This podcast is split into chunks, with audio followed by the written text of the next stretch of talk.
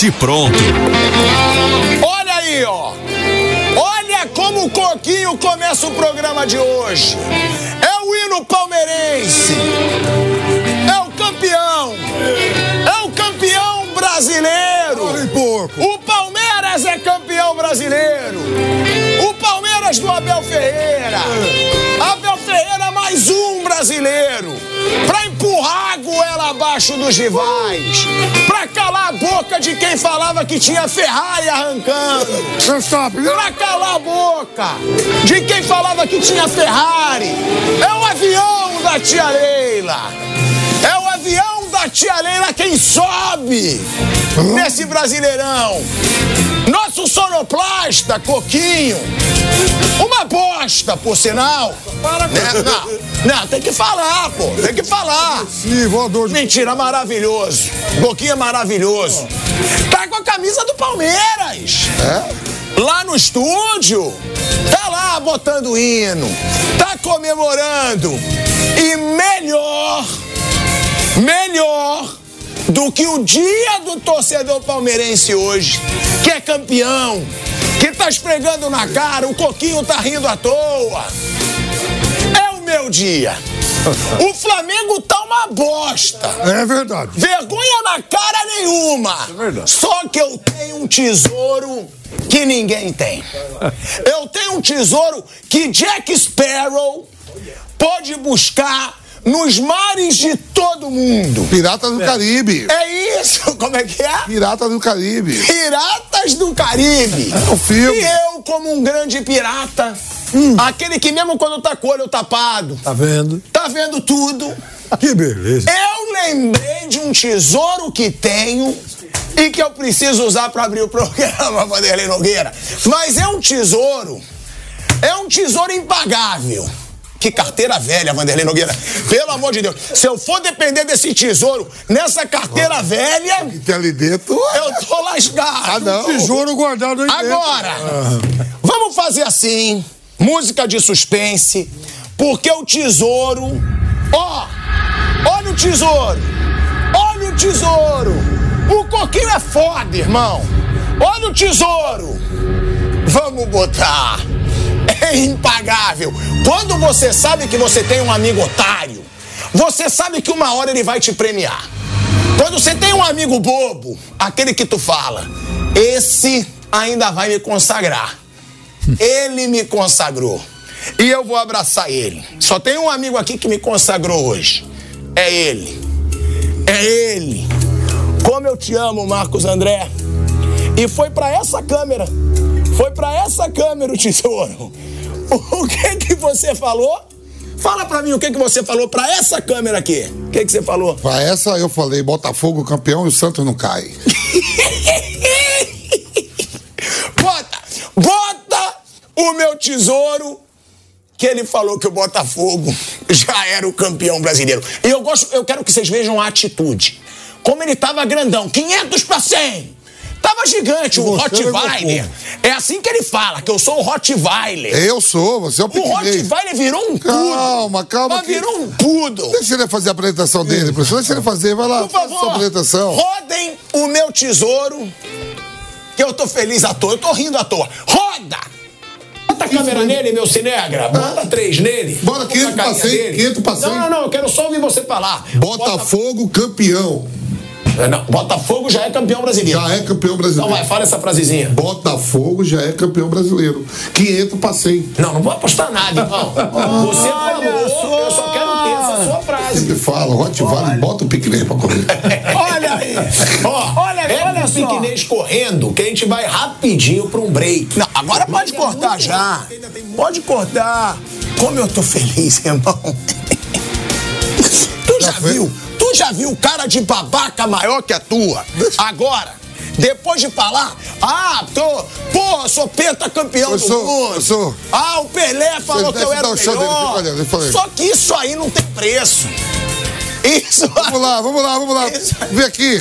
Isso. Vem a câmera aqui, mim. Boa tarde, professor Vanderlei. Boa tarde, Fábio Pedro. Boa tarde, Tico, um homem casado.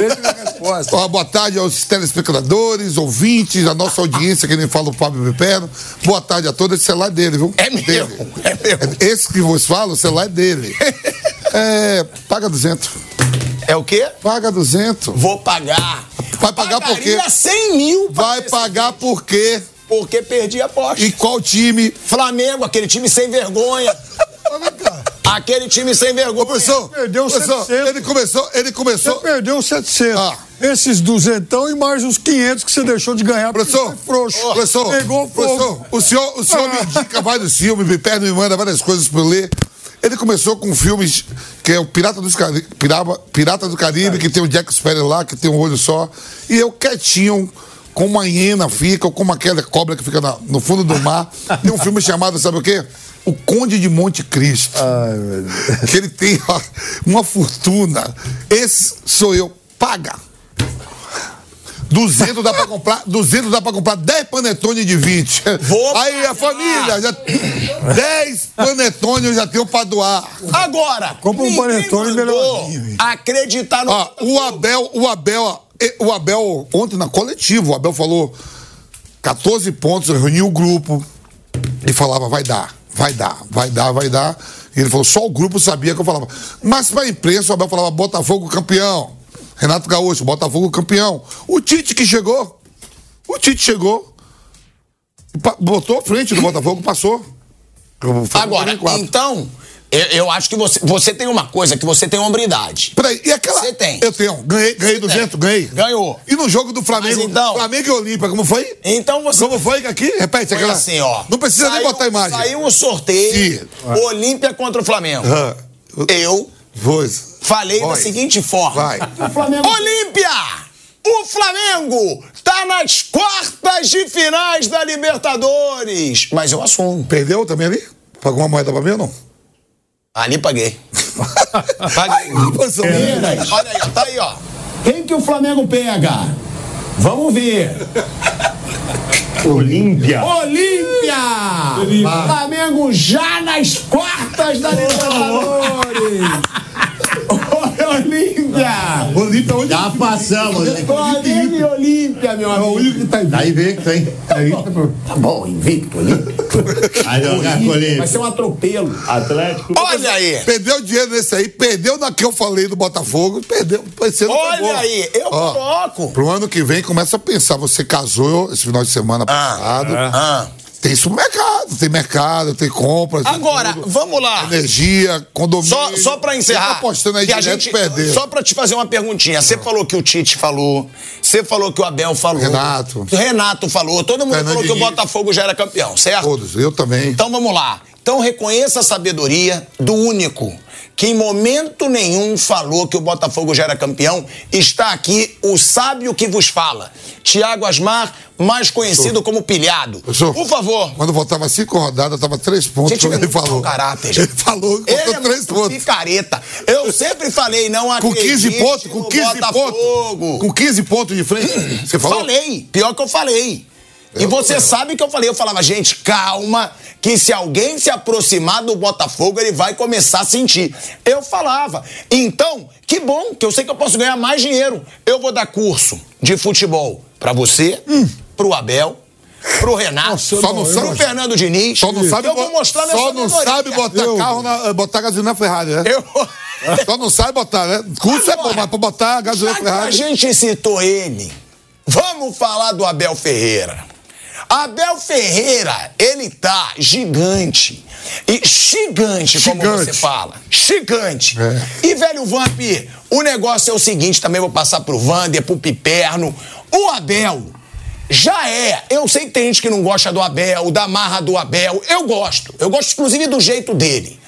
Agora, é o maior treinador da história do Palmeiras e, na minha opinião, é um dos maiores treinadores da história do futebol brasileiro.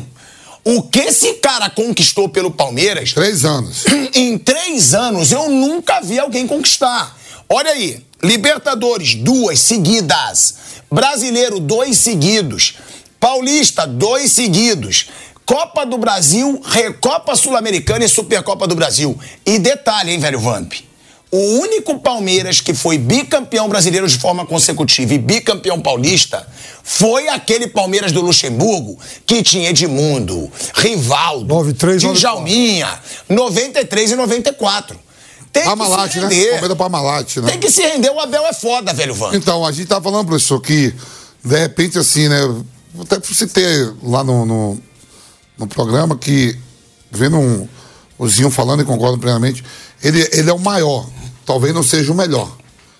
Mas o maior, até o presente momento, de conquistas é o Abel. Números, tem, números tem que são- levar em é, conta. É, ciência, até, até pelo. Matemática é ciência exata. Então, quer dizer, o número dele é impecável. já foi citado aqui no programa, boa tarde a todos os companheiros e a você que nos acompanha. Foi citado o nome do, do, do- do professor Oswaldo Brandão. Mas ele te- ficou 10 anos. Né? Ganhou E esse muita coisa. três. É, em três anos, é, é, ele ganhou em pouco tempo um número incrível de. de O de que ninguém títulos. ganhou, né, Wander? Não, Porque ninguém número ganhou. já ganharam. Mas com o peso dos títulos que ele ganhou, ninguém ganhou. É, não, mas é aquela história de ontem que eu te falei, que eu, eu- eu- não estou discordando, só estou colocando no contexto. É, na- no passado, é, eram títulos extremamente. No passado, professor, no passado, também. principalmente você pergunta que sabe, assim, é. Chegou algum, pouco chegou, tempo. chegou algum treinador a ficar três anos seguidos. O próprio Vanderlei não fica três anos seguidos. né? Não, ele ficou 93, 94, aí ele sai e foi, foi inclusive lá Brandão lá atrás também. Depois ele três voltou em anos. 96. Algum treinador ficou três anos seguidos no Palmeiras? Eu acho que só o Abel também, não? O Lá Brandão atrás. chegou a ficar. O Brandão ficou? Eu- ele- Mas dez anos seguidos? É, não, em 10 anos, ele não foi seguido, não. Não, estou falando assim, sem, eu, eu acho Não, que o mas Abel ele, também. Mas é ele muito fica tempo. 72 a 75, três Isso, anos e é, pouquinho. Três anos. Ficou, ficou mu- muito tempo. E- mas foi- por isso que a gente tem que reconhecer que o, o, o Abel, além de ter sido eh, competente, ele foi descoberto, de novo estou dizendo, foi descoberto, poderia não ter dado certo e virou um cracaço aí, tá certo? Mas ele veio para um clube que o, o- a, a direção segurou. Né? Porque também tivemos tropeços aí nesse- nessa caminhada. Títulos indiscutíveis, mas tivemos tropeços. E a- a- os, os presidentes que eh, passaram, esses três últimos, por exemplo, mostraram insensibilidade, né? não foram sensíveis com relação à cornetagem. Então, ele, ele, ele, ele mesmo reconheceu que veio, atravessou o Atlântico e caiu num lugar certo. E nós falamos aqui, está tá batendo com o que falamos todos nós aqui no programa, o que é muito bom. Tá certo? Quer dizer, ele é muito importante para o Palmeiras, mas o Palmeiras foi muito importante na vida dele. Se ele vai continuar ou não, o Palmeiras vai continuar, não vai sair daqui, vai permanecer. Mas o Palmeiras não vai ser o mesmo se o Abel Ferreira sair. Mas- não vai. Mas, claro. a- a- Porque ninguém conquistou o que ele Claro. conquistou. É isso que eu falo. Porque eu acho que a gente tem que valorizar muito Mas esse cara. não, não, o Abel, não, não vamos tirar os méritos de Abel É. e nada. Agora, assim, o, isso que o professor está falando em, em valorizar o Palmeiras, o Palmeiras, depois que se reorganiza lá com o Paulo Nobre, todos, quase todo, men- menos o Mano, que ainda foi mandado embora com 70% de aproveitamento. A maioria dos treinadores todos ganharam alguma coisa. O Filipão foi campeão brasileiro, Cuca foi campeão, o, o Marcelo foi campeão também. Opa, ganhou a Copa do Brasil. A Copa do 2015. Brasil. Mas o que, que aconteceu com A maioria dos treinadores todos, o, o só o Jorge Mano, né? Jesus saiu? Sentiu Só o mano. Sentiu muito o Flamengo É quando saiu o Jorge claro, Jesus. mano. Mas é, eu acho que é legal, porque está valorizando o ser humano, está valorizando o profissional. Luxemburgo voltou, ganhou o Paulista. Eu acho que só o Mano Menezes não ganhou. É isso. É, Mas saiu com um aproveitamento muito grande, 70%, Poxa vida, eu lembro. jogador que perde o, o seu maior craque. Ele sente, ah, pá, embora, não importa. Que isso? Sente. Mas a vida prossegue. É, ele tem que ter uma certa estrutura, né? igual, igual quando sai um grande patrocinador. Sai um, de qualquer clube, sai um grande patrocinador, porque em algum momento a empresa decide eh, mudar a comunicação dela. Eu, na verdade, foi muito bom, foi muito bom.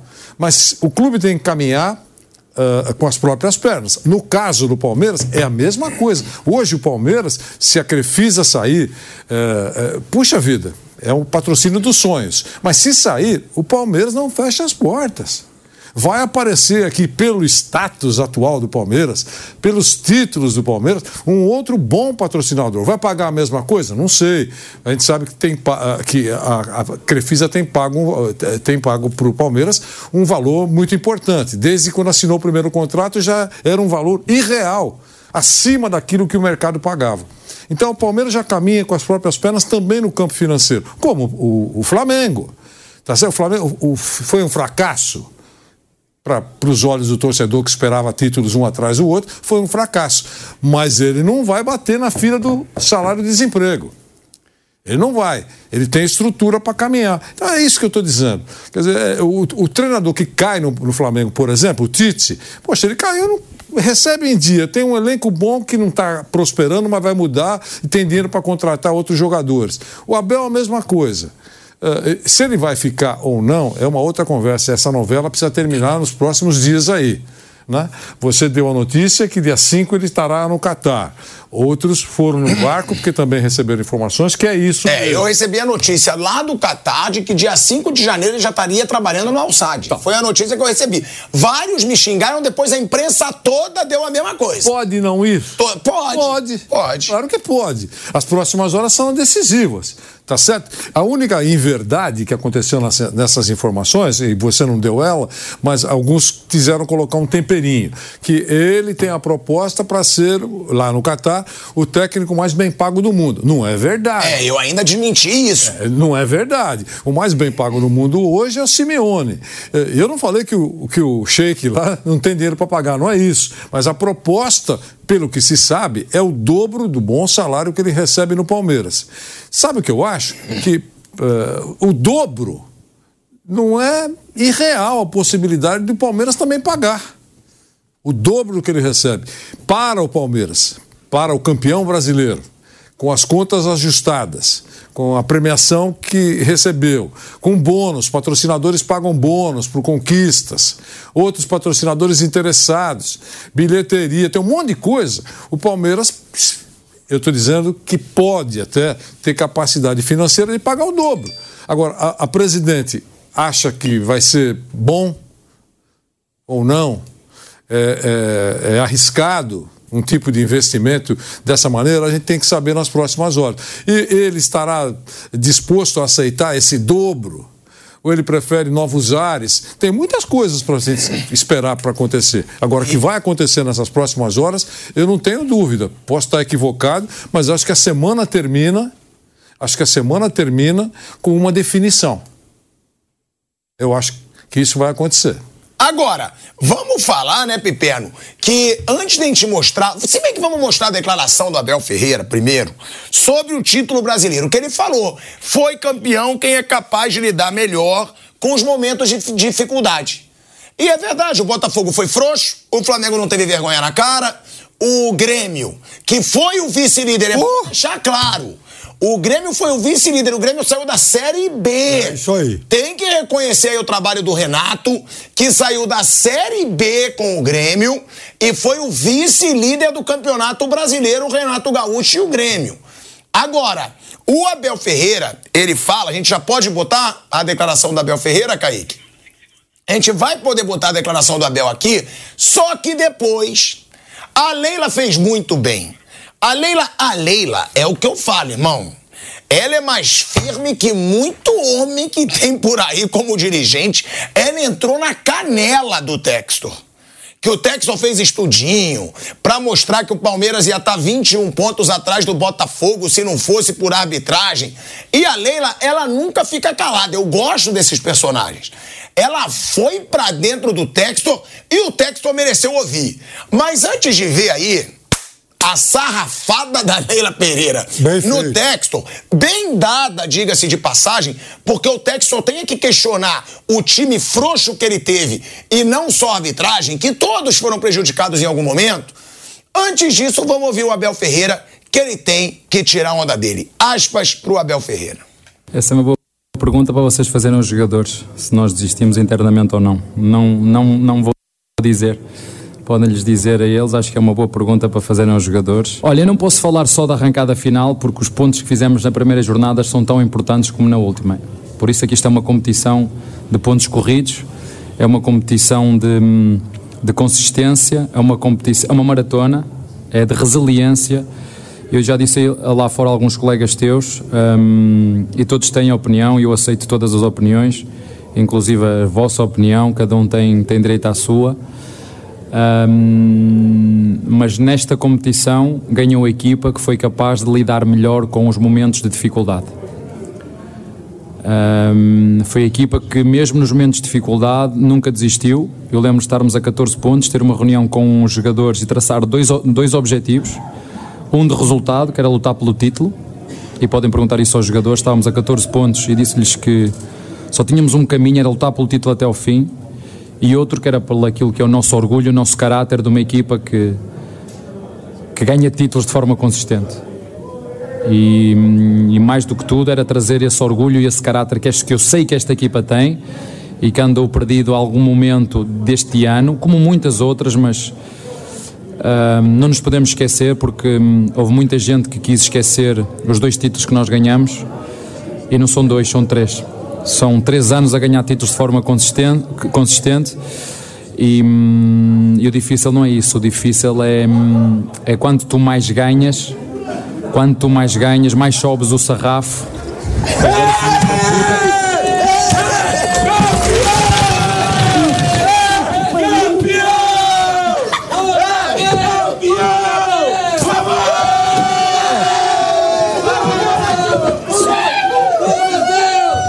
Estamos a ver. É pra ti, revela pra galera aí. Olha, está a dizer para eu revelar para a galera. Não vou revelar, não. Leva isso que isto é segredo. Mostra aí pra galera. Eu amo estes jogadores, essa é que é a grande verdade. Eu gosto mesmo, mesmo deles. É, é a minha segunda família. Eu não tenho filhos, tenho duas filhas. Ahm, mas eu gosto destes, destes caras. Já nem sei o que é que eu estava a dizer, nem sei onde é que eu ia. Olha aí, ó. É o Abel Ferreira e isso mostra por que que ele consegue, né, Piperno? Manter esse time firme, esse time com vergonha na cara. A gente sempre fala aqui do Flamengo e do Palmeiras. O Flamengo é um time que ganhou tudo e é acomodado, frouxo, sem vergonha na cara, não honra seu torcedor. O Palmeiras não. O Palmeiras esse ano seria um ano frustrante? Seria. Mas ele foi eliminado pelo Boca, nos pênaltis, lutando pra caramba, brigando. É um time que é fechado com ele. E a gente viu que tinha uma caixa ali. E eles falaram: mostra essa caixa aí pra todo mundo. Ele falou: não, não, não, não, não, não vou mostrar. Ninguém sabe o que tinha dentro daquela caixa. E é um Abel Ferreira que todo mundo agora se questiona. E aí, vai embora mesmo? Que foi a informação que eu dei em primeira mão. Fui chamado aí de tudo que é nome pelos palmeirenses. Não ligo. É do jogo, pode xingar. Minha função é essa, é trazer a informação que eu tenho. Agora, pode ser. O Palmeiras ganhou quanto com esse campeonato brasileiro? Mais de 60 milhões de reais. É, são 47 só com esse bônus da divisão, porque assim, a parte da televisão, 30% são divididos de acordo com a classificação final. Então, desses 30%, o Palmeiras ficou com 47 e pouco. Isso. Mas o Palmeiras Vai ser também quanto de tem. premiação pelo brasileiro? Então, mas aí tem essa bolada em, re- em relação aos outros 70%. E aí tem que fazer o cálculo. Tá, deve ser aí por volta de 60 Mas milhões de é reais. muito dinheiro, é Vamos muito lá, dinheiro. o Palmeiras Opa. ganhou esse dinheiro. Pode ser que a Leila chegue pro Abel e fale, porque a notícia que eu tenho, que eu sempre falei, que ele já estava acertado com o Alçade, assumiria no dia 5 de janeiro, informação lá do Catar, de todos os bastidores do Catar, jogadores brasileiros inclusive falando, que ele ganharia 10 milhões de euros por ano. Esse é o salário que eu apurei e que eu trouxe. Que dá aí um pouco milhões. mais de 5 milhões de reais por mês. É isso. 5 milhões e 200 é, por mês de salário. Sem impostos. Sem impostos. Limpo. Isso é bom deixar claro. Isso. Será que a Leila botaria o dinheiro na mesa e falava, ó, toma aqui, Abel, eu cubro. Nunca vi um salário desse patamar no futebol brasileiro, nem pra Eu jogador. tô falando, é o dobro do que ele ganha hoje. Sim, É, é, eu- limpo. É, mas é o dobro. Não sei se o que ele ganha hoje é limpo. E Não, tudo bem, não deve ser, mas não importa, vai. Ela vai desembolsar 5 milhões. Ela, o Palmeiras. Eu acho que tem suporte financeiro para isso, mas seria, digamos assim, algo irreal para o futebol brasileiro. Maior salário da história do Da futebol brasileiro. história, e acho que nunca mais alguém vai conseguir superar isso. Ela faria isso? Eu não sei. Desse dinheiro que ela vai receber, 10 milhões, ela vai abater a dívida que, a, a Crefi- que o Palmeiras tem com a Crefisa. Números redondos. O Palmeiras deve para a Crefisa cerca de eh, eh, 30 milhões, parece. 30 e pouquinho, é, baixou que 30. uma dívida que já foi de 170 Isso, alguma coisa. é, É. s- 30 milhões. Ela vai aproveitar, pagar a conta, muito certo, perfeito, é que a gente prega aqui. pague a conta para todos os clubes, ela vai abater a dívida. Então vai ficar devendo só 20 milhões, só entre aspas. Mas é quase nada em relação para a importância do Palmeiras, pelo poder financeiro e o que pode atrair de receita o Palmeiras. É quase nada. Então ela vai tirar parte desse dinheiro. E deve ter outros compromissos aí para saudar e tal. Então, é, é, a pergunta é: ela tem, ela, o Palmeiras, tem suporte para querer encarar esse valor. Mas será que compensa? Será que. Compensar, compensa. Pra mim, o Palmeiras com o Abel Ferreira, ele é sempre, pô. Eu acho que Compensa, ela eu nem precisaria, dinheiro. acho que ela nem precisaria cobrir. Dá um aumento pra ele, aproxima um pouco, fala, Abel, Ah, eu vou eu chegar. Uai, mas aí tem um negócio. Se o cara ganhar, o, enfim, a proposta foi pra O ganhar. cara vai pra aqui. ganhar 5 milhões limpo, pô. Leandro, mas- Vai ter que chegar muito perto. Tá bom. Mas se for pra ganhar, por exemplo, uns 70% do que ele vai receber lá, Mas eu não acho que ele Brasil. prefere ficar aqui. O Moral. status que o Brasil dá e tal, a visibilidade, é uma outra Modo de coisa. vida, o modo de Exatamente. vida. Família tá adaptada. De. Eu acho que tem um monte de coisa. Eu acho que de ir longe, estão metendo o bico onde nós não somos chamados. Sim. Porque essa é uma decisão que, tem, que ele tem Com que a tomar família. Com a família dele, com as filhas dele, enfim, com aquelas pessoas mais próximas. Aí é uma decisão importante. Mas, eh, olhando de longe, eh, eh, ele. Preciso descansar. Dia 5 já trabalha? Então, mas aí, isso que eu falei outro dia com o Mas Flávio. então, mas acaba agora. mais a- Ué, um mês. Ao estilo brasileiro, né? Acaba agora. Ele Mas ter eu. um mês. Não, mas aí então agora. Então, essa é uma outra coisa que ele reclama muito, muito, e eu entendo. E eu sou o Palmeiras, faria até um outro acordo com ele. Abel, você reassume no meio do Campeonato Paulista. Descansa, vai lá, passeia pela Europa, vai, vai para Bali, vai esquiar, não sei, faz o que você quiser. Ele falou ontem na coletiva que Mas- gastar o dinheiro.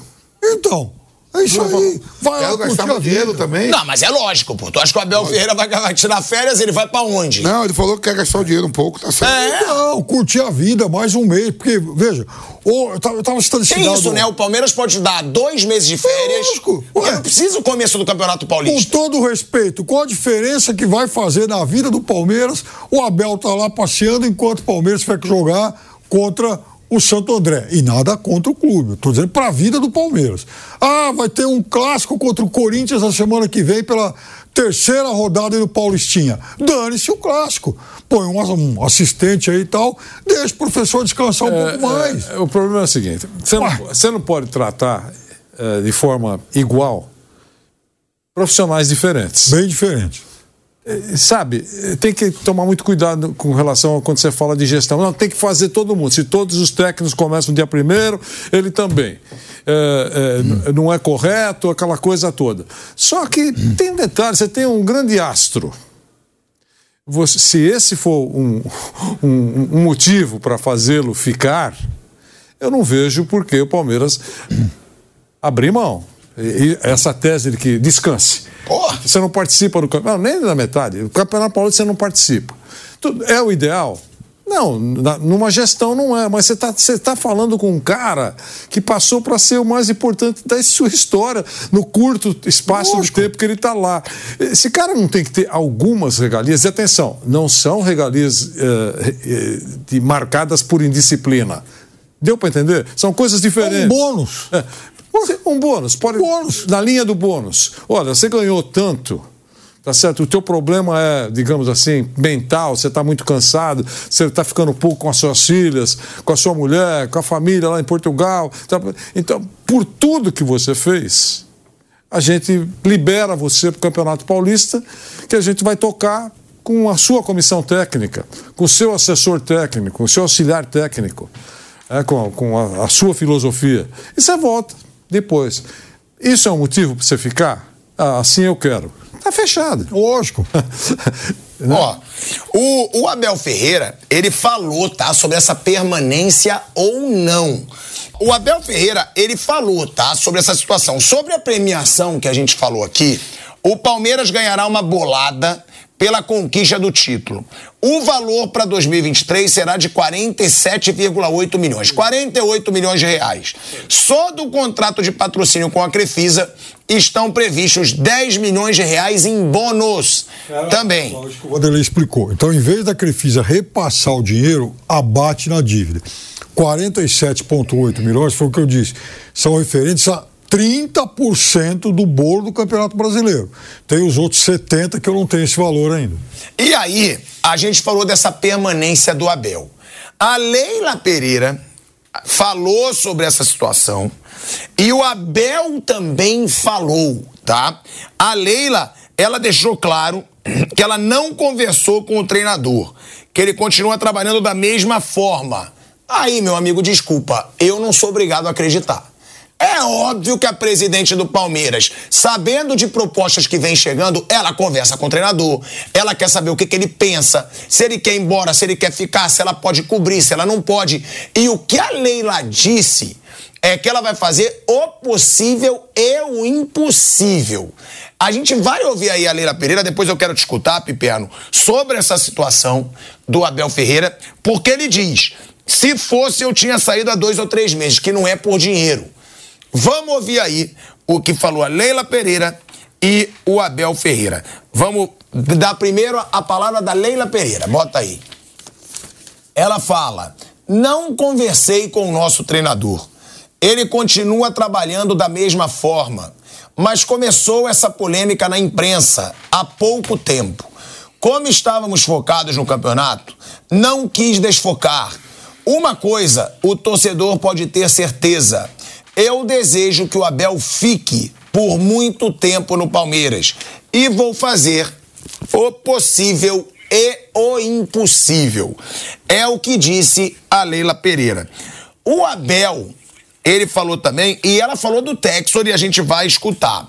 Quando ela diz que começou essa polêmica na imprensa, realmente, geralmente começa na imprensa, só que eu não acho que é uma polêmica é uma notícia. É óbvio que ela vai jogar para o torcedor. Agora, tem a proposta. Lá, na, lá no Catar, é tido como certo no clube, inclusive no Alçade. Eu garanto, no clube no Alçade é dado como certo. Inclusive foi passado para os jogadores do Alçade que o Abel Ferreira vai ser o novo treinador do clube. Então, essa é a informação e a Leila diz que ela vai fazer o possível e o impossível para manter o treinador. Falando agora o que disse o Abel Ferreira sobre a situação com o Alçade. Ele fala: Eu gostaria de dizer que saem notícias absurdas de dinheiro, o que eu ganho. É tudo mentira. Bom, será que é mentira? O que ele ganha de dinheiro? 2 milhões, mas tudo bem. Eles vão fazer isso, eles vão jogar o torcedor contra. Cadê a arte aí, Kaique? É tudo mentira. Ah, vamos colocar então o Abel Ferreira. Pode soltar aí. Em primeiro lugar, gostaria de vos dizer uma coisa. Uh, saem notícias absurdas de dinheiro que eu ganho, que é tudo falso e mentira. Nunca foi uma questão de dinheiro, se eu tinha saído há dois meses atrás, ou há três meses atrás. Uh, treinadores que saíram daqui para ir para outros clubes. Uh, o lugar foi-me oferecido a mim, eu não quis. Uh, há um mês atrás Uh, uma equipa também, é quase tudo desses lados, foi-me oferecido, eu não quis ouvir e não ouvi, mas também não me posso esconder que, que, só imaginar que dia 17 já estamos a competir outra vez, eu, eu tenho que pensar como fiz no final da primeira Libertadores, como fiz no final da segunda, eu tenho um contrato e os contratos são para se cumprir, há cláusulas que estão lá são para se cumprir, tem contratos e as cláusulas são para se cumprir, para os dois lados. Um, mas também já vos disse que estou cansado, são três anos seguidos um, quanto mais ganhas, maior a exigência. Quanto mais ganhas, uh, mais te cobram, maior, a, maior a, a, cobrança, mais energia eu tenho que estar para dar, para dar aos outros, para estar constantemente a puxar pelos mesmos, porque vamos lutar pelos mesmos objetivos. Um, para o ano vai ser pior ainda, não vamos ter descanso, vai ser jogos atrás de jogos, tem a Sul-Americana, tem jogos de dois em dois dias, vai ser este, o ano seguinte vai ser pior do que este, vamos ter jogadores chamados para, para as seleções, começamos já no dia 17 ou dia 16 a competir, as pessoas têm que entender que neste momento as pessoas, os, os clubes do Paulista estão-se a preparar para defrontar o Palmeiras, um Palmeiras que ainda vai de férias, e quando vai voltar vai ter toda a gente a querer ganhar do Palmeiras. E o que me vão exigir a mim é que faça melhor do que o que eu fiz o ano passado. E eu não sei se tenho energia suficiente para dar a estes jogadores o que eles me deram. Não sei se tenho energia para continuar a puxar por eles. E eu preciso é, neste momento, é descansar. É que as expectativas que nós criamos acabam por ser as nossas próprias inimigas. Somos vítimas do próprio sucesso. E eu não sei se os torcedores palmeirenses estão preparados para, para que este treinador perca. Não deixa de ser verdade que eu tenho um bom contrato aqui, não posso não o dizer, mas eu quero ter tempo para gastar o meu dinheiro. Eu quero ter tempo para gastar o meu dinheiro. Olha aí, ó. É o que ele falou, né, Pipiano? É você como palmeirense. O Abel é ídolo imortal já do clube. Ele mostra já um cansaço. E ele falou lá atrás, ele falou: "Eu não sei se eu vou ser treinador por muito tempo, porque é muito cansativo". E agora ele dá uma declaração dessa aí, Pipiano. E ele na comemoração no vestiário, ele falou: "Não vou me despedir porque isso não é uma despedida". Então, Claro que vai ficar esse suspense por muito tempo se o Abel fica ou não, até porque é interessante para ele ser valorizado também pelo Palmeiras. O Palmeiras aumentar seu salário. Você sabe que em Portugal havia um treinador que tinha mais ou menos a, a idade que o Abel tem agora, que fez uma carreira muito precoce, e aí, num belo momento, ele falou: chega, vou andar de rally. O André Vilas Boas, que aliás muita gente por aqui já tentou contratar. Verdade. Foi campeão pelo Porto, depois foi lá pro Zenit e tal, porque ele achou que estava estressando demais, já tinha ganho uma bela de uma grana, falou, pô, eu vou curtir a vida. Ele gostava de andar de rally e deve estar fazendo isso até hoje.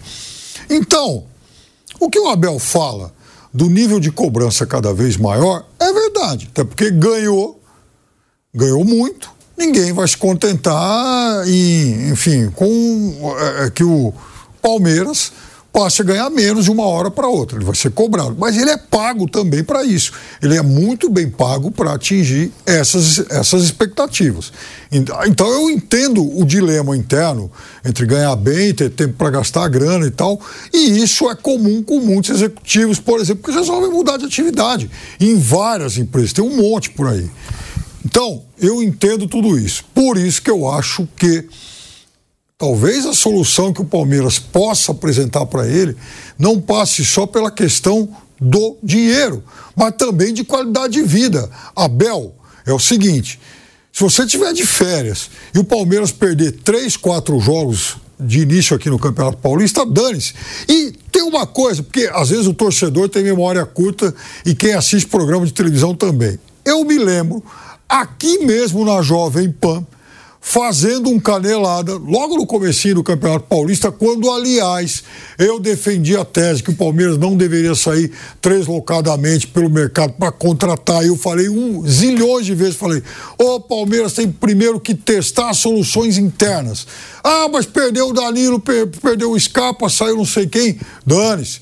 Não é, agora não é o momento. Palmeiras pode até trazer pontualmente um reforço ou outro, mas a primeira coisa, eu acho que a primeira manifestação, a, primeira reação mais inteligente que o Palmeiras tem que fazer é de primeiro fazer um diagnóstico correto do potencial do seu elenco, porque tem muita gente de talento subindo. Aí, Palmeiras empatou o primeiro jogo, ganhou o segundo, empatou o terceiro. Palmeiras. Esse jogo que o Palmeiras ganhou foi um jogo muito ruim que o Palmeiras fez, mas ganhou de 1 a 0 do Botafogo de Ribeirão Preto lá com um golaço do Veiga de fora da área e tal. O Palmeiras tinha empatado em 0 a 0 Acho que com o São Bento e mais um outro e um clássico contra São Paulo. Aí estamos fazendo esse canelada, eis que surge uma estatística daquelas assim, sensacionais e tal, que alguém manda, sabe-se sabe lá de onde que dizia mais ou menos o seguinte: bom, esse é o primeiro início de campeonato paulista em que nos três primeiros jogos o Palmeiras só faz um gol. Ou seja, esse é o pior ataque do Palmeiras em início de campeonato paulista até hoje. Eu falei, gente, mas é, olha o que vão caçar, quer dizer, isso é relevante. Então é óbvio que ele fica a pé da vida também com esse tipo de coisa. E é óbvio que, para sorte dele, ele tem uma presidente que, quando ouve esse tipo de coisa, tira uma onda dos caras. Se picha muro, ela vai lá e tira uma outra onda. E quando ganha título, ela pergunta para os caras: e aí, estão aí contentes, não vão pichar mais nada? Ainda bem que a presidente do Palmeiras é a Leila, se fosse alguém tenso, ele ia ficar muito mais doido da vida, ainda muito mais bravo e não ia, e não ia dar certo. Então, ele, assim, eu acho que muitas críticas foram exageradas. O Palmeiras tem que ter sim o direito de jogar mal às vezes, de fazer eventualmente um campeonato paulista ruim, porque dane-se. O Palmeiras tem que se preparar bem é para as grandes competições. Se vai perder Recopa, Copinha, Supercopa ou sei lá o quê, dane-se. O Palmeiras tem que montar times fortes para jogar Libertadores, Copa do Brasil e Campeonato Brasileiro. É isso. Agora, ô velho Vamp, você mesmo zoou a doidado Textor quando ele veio com aquela palhaçada de ficar falando de estudo. Como é que era o nome, você lembra?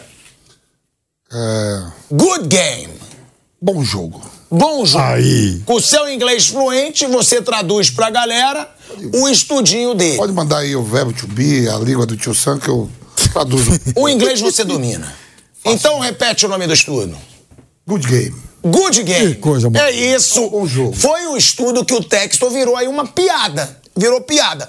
Porque todos os clubes foram prejudicados nesse Brasileirão. E aí vai o Botafogo e faz um estudo dizendo que se não fosse pela arbitragem, o Palmeiras estaria 21 pontos atrás do Botafogo. A Leila, que não é de ficar calada, Isso. e aí ela Mamãe ganha o meu respeito. mamãe. Ela entrou na canela do Textor. A Leila falou verdades que o Textor precisava escutar, que o seu time foi frouxo de não ter mantido ali a sua campanha para ser campeão brasileiro, mesmo com 15 pontos de diferença. E o Textor querer falar do Palmeiras depois da virada, que estava 3 a 0 depois 3 a 1 teve um pênalti pro Botafogo, ele vira piada. Vamos colocar aí na tela o que a Leila falou do texto, o velho Vamp, depois eu vou querer ouvir o Vander também sobre essa situação, porque ela entra na canela do texto. E ela fala na lata, não tem negócio de indiretinha.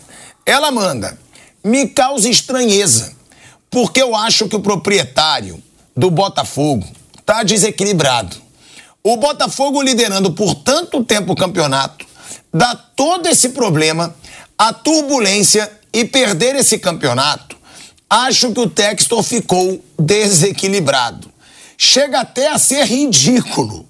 Ele desprestigia, desvaloriza esse produto tão importante que é o futebol. Ele deveria ter mais serenidade. É uma parte de desequilíbrio do senhor John Textor.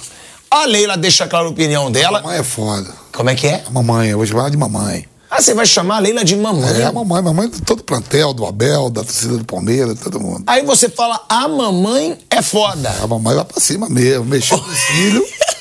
É, ó. Agora ela tá certa, né, Vamp? Vou te falar, o John Tex, você tem que olhar pro Lyon lá, que ó, vai cair também, viu? Aqui perdeu o título. O Lyon lá tomou um cacete ontem, né, Fábio? 3x0 do Olympique. 25 jogos, Botafogo e Lyon, os dois times É, ganharam um. É, eu queria dizer o seguinte: ninguém, nenhum clube pode atirar a primeira pedra com relação a essa história toda. Foi no Palmeiras que surgiu o sistema. Quem Sim. falou sobre sistema no campeonato foi É o. Palmeiras. E a presidente do Palmeiras, que foi agora colocada pelo nosso querido Tiago Asmar, deu declarações logo após o sistema, a palavra sistema, ter surgido por parte da sua comissão técnica, dizendo que assinava embaixo.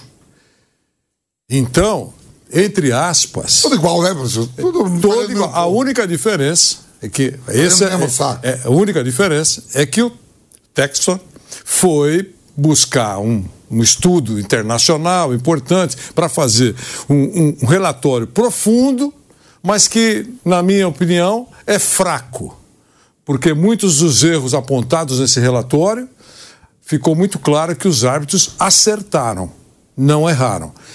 Outros, os árbitros erraram? Sim, como erraram para várias equipes, inclusive eh, contra o Palmeiras.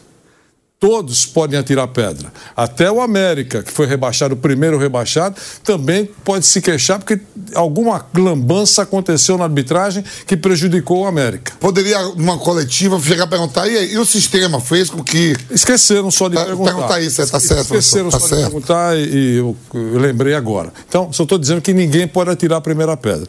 E para fechar o caso do, do presidente do Botafogo, do dono do Botafogo, ele sugere nesse longo relatório algumas coisas lá para melhorar a arbitragem que todo mundo tá- tem falado nesse, das- dessas, desses pontos que ele abordou há muito tempo aqui. Seria bom que al- alguém adotasse. Só que o primeiro ponto que ele, que ele sugere, esquece, presidente, o dono do Botafogo. Isso se arrasta há muito tempo. Sabe qual é? Profissionalizar a arbitragem. E aí ele fala os outros pontos. Sabe por que, que ninguém topa? Presidente. Sabe por que, ninguém topa? Porque ninguém quer ser patrão dos árbitros. A confederação nem pensa nisso, ela não quer ser acionada por direitos trabalhistas se ela for a patroa da arbitragem. As federações não querem confusão com a justiça, porque é, é, profissionalizou, tem regras trabalhistas. Alguns entendem que sim, outros que não. Vai dar discussão. E os clubes? Um deles, o senhor é o presidente. Os clubes topariam ser os patrões dos árbitros? Então, ninguém quer. Quando se fala profissionalização, tem que falar como.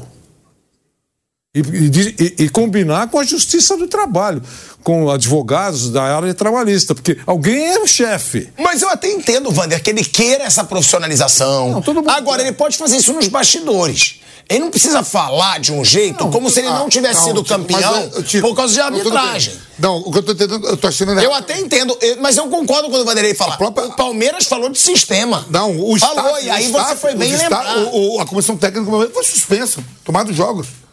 Lembra que foi suspenso, né? O, Claro. O auxiliar lá, tudo. Como a gente chegou no final do campeonato, como é lá o do Flamengo também, você falava ridículo ir pra lá, pra estar falando de arbitragem. Ah, o Bruno Spindel. O Espinho, todo mundo fala.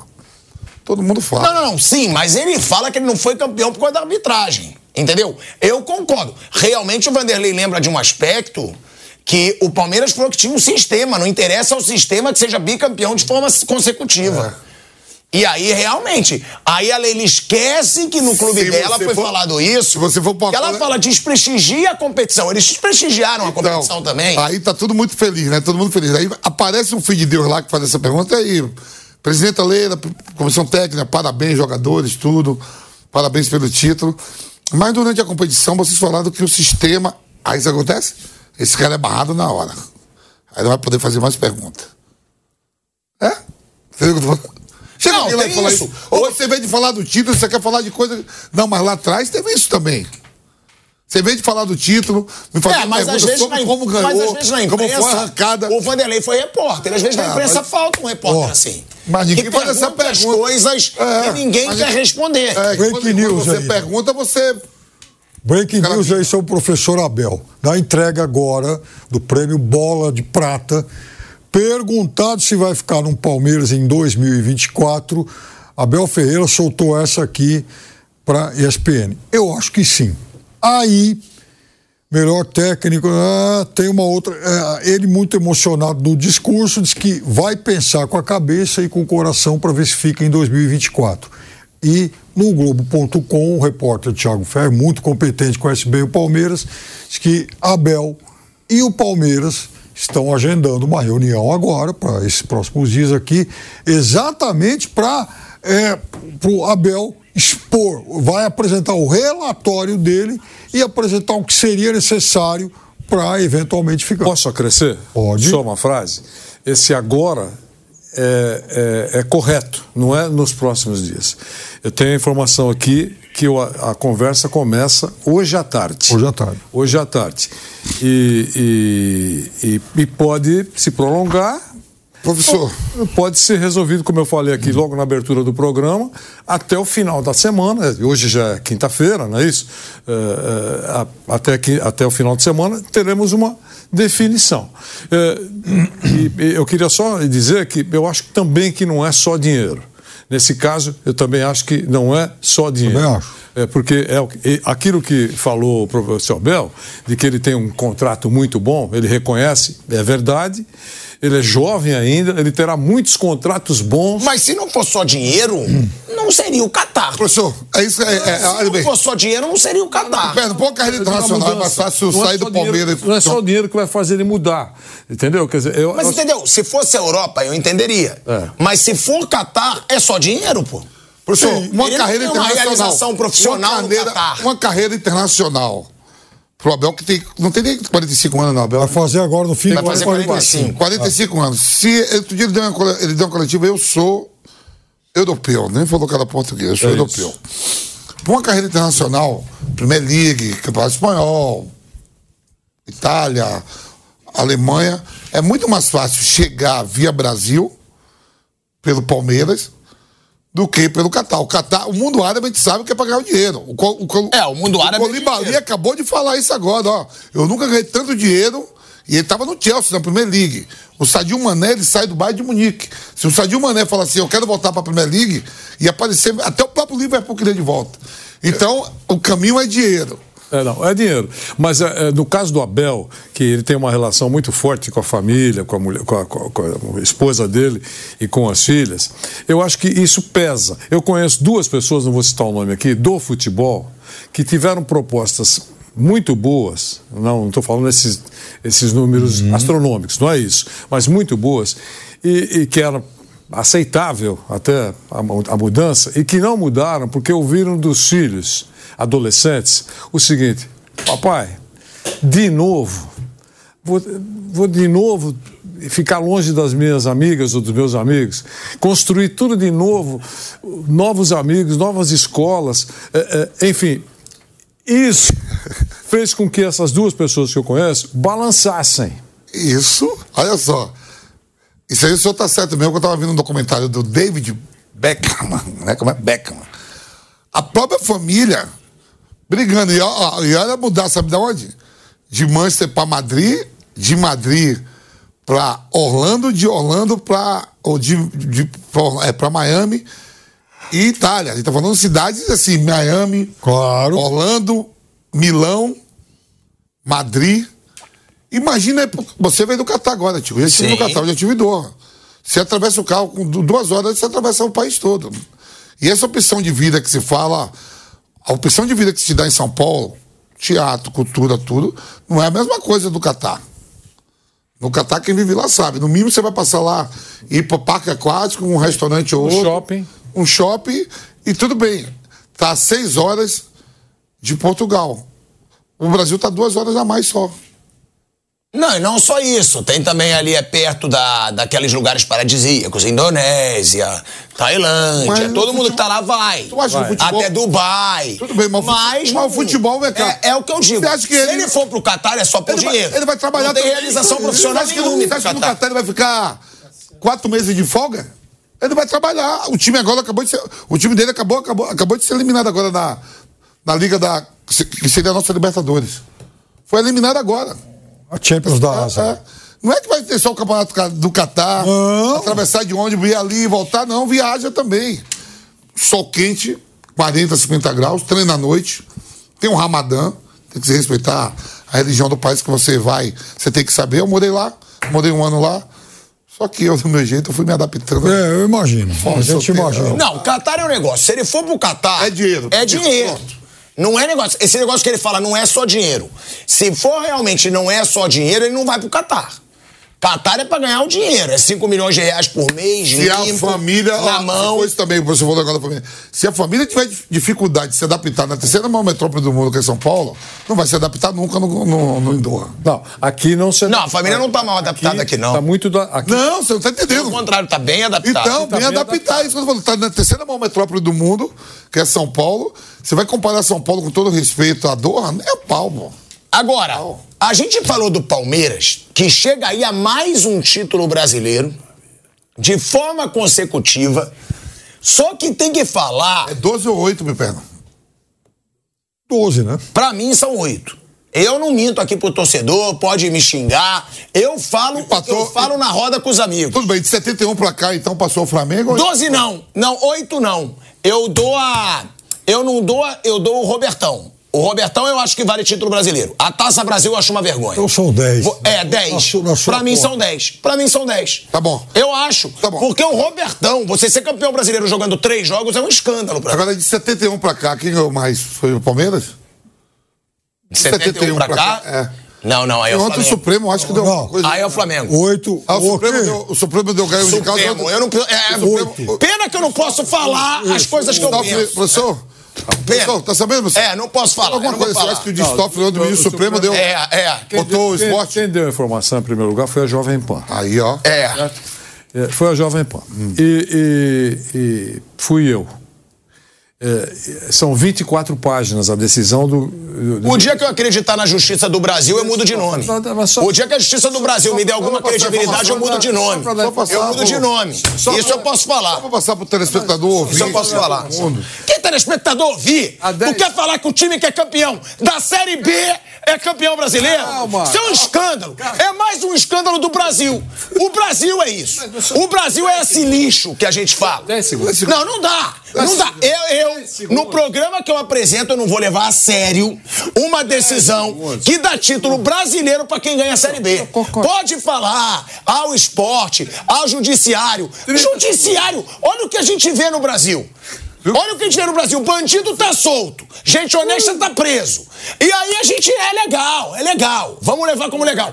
Não. No programa que eu apresento, não vai se falar que o esporte é campeão brasileiro. Não vai, porque é uma vergonha. Ele ganhou a Série B. Ele ganhou a Série B. Pô, não dá, não dá pra levar isso a sério. Como não dá pra levar a sério o Brasil hoje em dia? Tá quanto? O Brasil Tá hoje em dia é uma oito? piada. Bom. Ó, tá louco? Campeão da Série B é campeão brasileiro. Todas as- todas- Nunca vai ser. Todas as vezes que se perguntou quem ganhou 87. Flamengo. Não, Eu respondo. todas as vezes que perguntou quem ganhou 87, eu vou falar por mim. Eu sempre disse, e apanhei muito por isso, que o Flamengo foi o campeão brasileiro de 87. É lógico. Cê- calma. Mas esse assunto vinha se Nós estamos dando a definição do assunto. Que podemos discordar com 36 anos depois. É, muitos anos depois. Aí, e tem uma outra questão. Então. eu responderia da mesma forma que você, só que, por exemplo, a CBF lá atrás mandou o Esporte Guarani para Libertadores. Por quê? Por que que. Qual é, por que a sua opinião é que é muito antiga de que o Flamengo foi o campeão? Olha, sem me aprofundar muito, é porque naquele 1987 o Flamengo enfrentou os adversários mais difíceis. Ponto. Encerrei a conversa para mim e sempre respondi que foi o Flamengo. Ontem, depois de muitos anos, houve a decisão. A taça estava guardada numa gaveta qualquer, nem sei exatamente onde está. Ela foi entregue ao São Paulo e o São Paulo teve que devolver a taça porque o, o- o Flamengo questionou e a justiça então tomou a taça até que a decisão final surgisse. Passaram por todas as instâncias da justiça, chegou no, no- no Supremo Tribunal Federal e a 24 horas, teve a definição para a justiça, a- a- o, o órgão maior da justiça brasileira, o esporte foi o campeão brasileiro de 87. Ponto. Essa foi a informação. E o que, que a justiça manda no futebol? O que, que a justiça sabe de A futebol? justiça foi provocada. pelo- Sim, pelo- vamos lá. A justiça foi provocada pela CBF. A CBF é uma entidade que tem presidente preso, presidente banido do futebol, presidente proibido de sair do país. O Brasil é um lixo porque a gente leva a sério coisas que não devem ser levadas a sério. O Brasil é um lixo. Não, não, o Brasil porque é bom. pessoa- Eu gosto do Brasil. O Brasil é um lixo. Não, não, o não. Brasil é um lixo. Pena que a gente tem uma massa de ignorante no Brasil que leva essas coisas a sério. Se a gente vivesse num país sério, onde as pessoas fossem instruídas, essas coisas não iam ser levadas a sério. Só que elas são levadas a sério. E é por isso que o povo brasileiro, muitas vezes, merece o lixo de país onde eles vivem. Merece. E tudo que se planta dá, merece. você é louco, Tico? Merece. Porque é um absurdo a gente levar essas coisas a sério. E graças a Deus eu falo. Eu falo e pode brincar no chat, pode xingar. Agora, eu não vou ficar levando a sério entidades como o CBF e muitas vezes o judiciário de coisas absurdas que acontecem. Você já gostou muito da CBF? Nunca gostei da No CBF. passado. É? Nunca gostei Hoje da não, CBF. hoje você é um homem casado, muito bem casado. Eu não- Casou, galera, aí casou no final de semana, Tico. Casou Casei. seis- seis- Casou. sábado. Casei. Casou no sábado, né? É? Sábado. Sábado. Casei no sábado. Porra, sábado, em domingo, Búzios, segunda- nos mares de Búzios. Vendo aí, você quer falar de o quê? Que o Brasil é uma merda, um lixo? Mas é. Búzios, tudo Não dá, não bonitão. dá pra levar a sério. Búzios, o mar de Búzios, aquele mar cristalino. É, isso é bom. Ah. Isso é bom. A bosta. Casa na Holanda pra ver se tu acha mais lá. Mas calma aí, mas Vai o povo é mais Jeep. instruído. Que nada. É mais instruído. É muita Casa burrice. naquela bota da Itália Nossa. lá. O Brasil é da hora. Agora, tem que falar do rebaixamento do Santos. Aí é outra coisa. Porque o Santos cair pra Série B é um absurdo. É um absurdo. No ano em que o Brasil colocou o nome do Campeonato Brasileiro de Campeonato Rei Pelé. Ele não chegou. Rei Pelé. veneno. Campeonato Rei Pelé.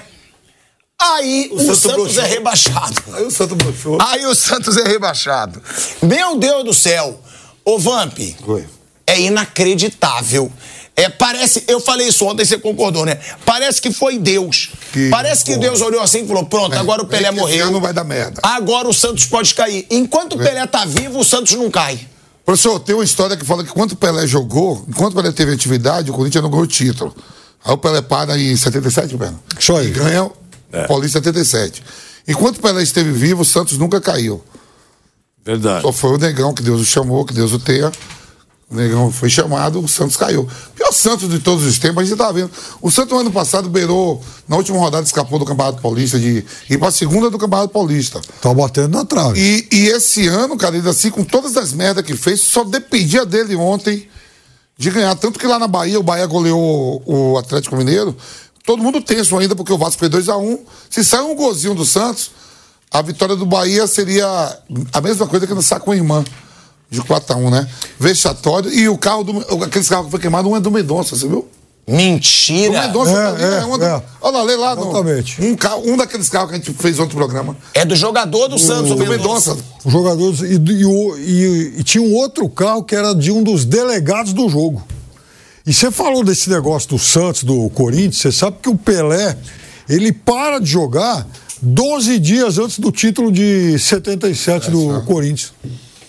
Impressionante. Então, essa um, um dos carros que foram. que pegaram fogo lá foi do Mendonça.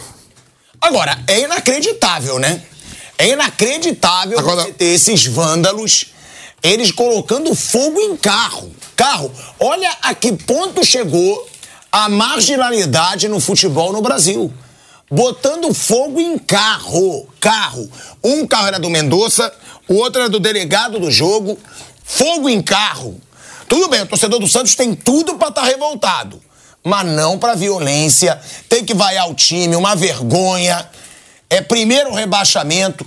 Mas a que ponto chegou o vandalismo no futebol? Então, você sabe que agora a Baixada Santista vai se chamar Rebaixada Santista. Mas eu queria dizer para você o seguinte: a torcida do Santos, ela é sócia, ela é corresponsável por esse rebaixamento. O Santos perdeu vários mandos de jogos. O time já era ruim, o time fraquinho, não tem grana e tal. Todos os problemas que a gente discutiu já é, o ano todo e, e por muitas vezes em outras temporadas também, porque isso não começou agora. Mas, se não bastasse todo esse conjunto de problemas, a torcida organizada do Santos ainda deu uma mão imensa para afundar ainda mais, para empurrar o Santos aí pra, esse- nesse precipício ao aprontar aqueles atos de vandalismos lá no começo do campeonato que acabaram então tirando do Santos vários mandos de jogos. Aí eu pergunto o seguinte: quantos pontinhos faltaram para o Santos escapar? Um, né? Um. Então, será que naquele monte de mandos aí que o Santos perdeu. Sete, sete, sete, mano. Sete, né, Vamp? Foi sete, Então, mano. será que naqueles sete jogos, será que o Santos não teria somado um pontinho ou dois a mais para escapar? Então, o torcedor marginal bandido que provocou aquilo no começo do campeonato, ele é corresponsável por essa queda. Agora, professor, a parte tática, agora eu vou falar a parte de campo, né? Que depois eu vi na casa, depois do programa do Canelada. O primeiro gol que o Santos toma é pra cair mesmo. Como é que o time tá precisando ganhar o jogo? Às vezes, a- a talvez até empatar. Você viu o gol que o Santos tomou? O Marinho sozinho, num bico que, que o Fortaleza deu. Sem ninguém, sem ninguém. Agora, agora eu vou fazer uma pergunta delicada pra todos vocês. Quem é o maior culpado pelo rebaixamento do Santos? O maior deles, porque o Santos já tá batendo na trave há maior tempão. Então, quem é o maior culpado por esse rebaixamento, primeiro da história do Santos do Rei Pelé? Ora, é, raramente um clube cai por erros cometidos no ano que caiu. É um processo. Vem descendo a ladeira aos poucos. Raramente isso muda. Está uma, uma- uma maravilha num ano e cai no outro. Então, no caso do Santos, ele vem flertando há muito tempo com a zona do rebaixamento, com a Série B. Eh, É importante que a gente explique aqui, eh, dentro de algumas horas nós teremos eleições no Santos. Agora, sábado. Vão votar pelos números anunciados aí, cerca de 16 mil associados. Meu Deus, imagina o tumulto. que vai- 16, não, não, não, 16 mil. Por quê? Porque eh, muitos, eh, esse número é importante porque muitos podem votar online. Então facilita muito. Então o, o Santos tem dois sistemas, o presencial e online. E 16, estão, 16 mil estão aptos a votar. Se vão votar todos eles, eu não sei. Mas são cinco chapas. Mas o que eu queria dizer é que no primeiro dia de 2021, Osmar, o presidente Rueda ass- a- assumiu o Santos. Primeiro dia de 2021, ele assumiu o Santos. Ele teve, de 6 mil votos, ele teve 4 mil votos. Quem é o presidente? Surgiu lá, ele já trabalhou e atuou em algumas outras administrações, mas ele é o presidente. É um, era, naquela época, apontado como um empresário, empresário competente, é um engenheiro, eh, muito bem na vida e que decidiu ser o presidente do clube que ele ama. O que, que ele fez no dia seguinte? Ele fez, ah, chamou lá e reuniu um conselho de notáveis. Sete empresários consagrados, com muito sucesso nas suas grandes empresas aqui no Brasil. Puxa vida, qual é a imagem que você tem? A coisa vai andar.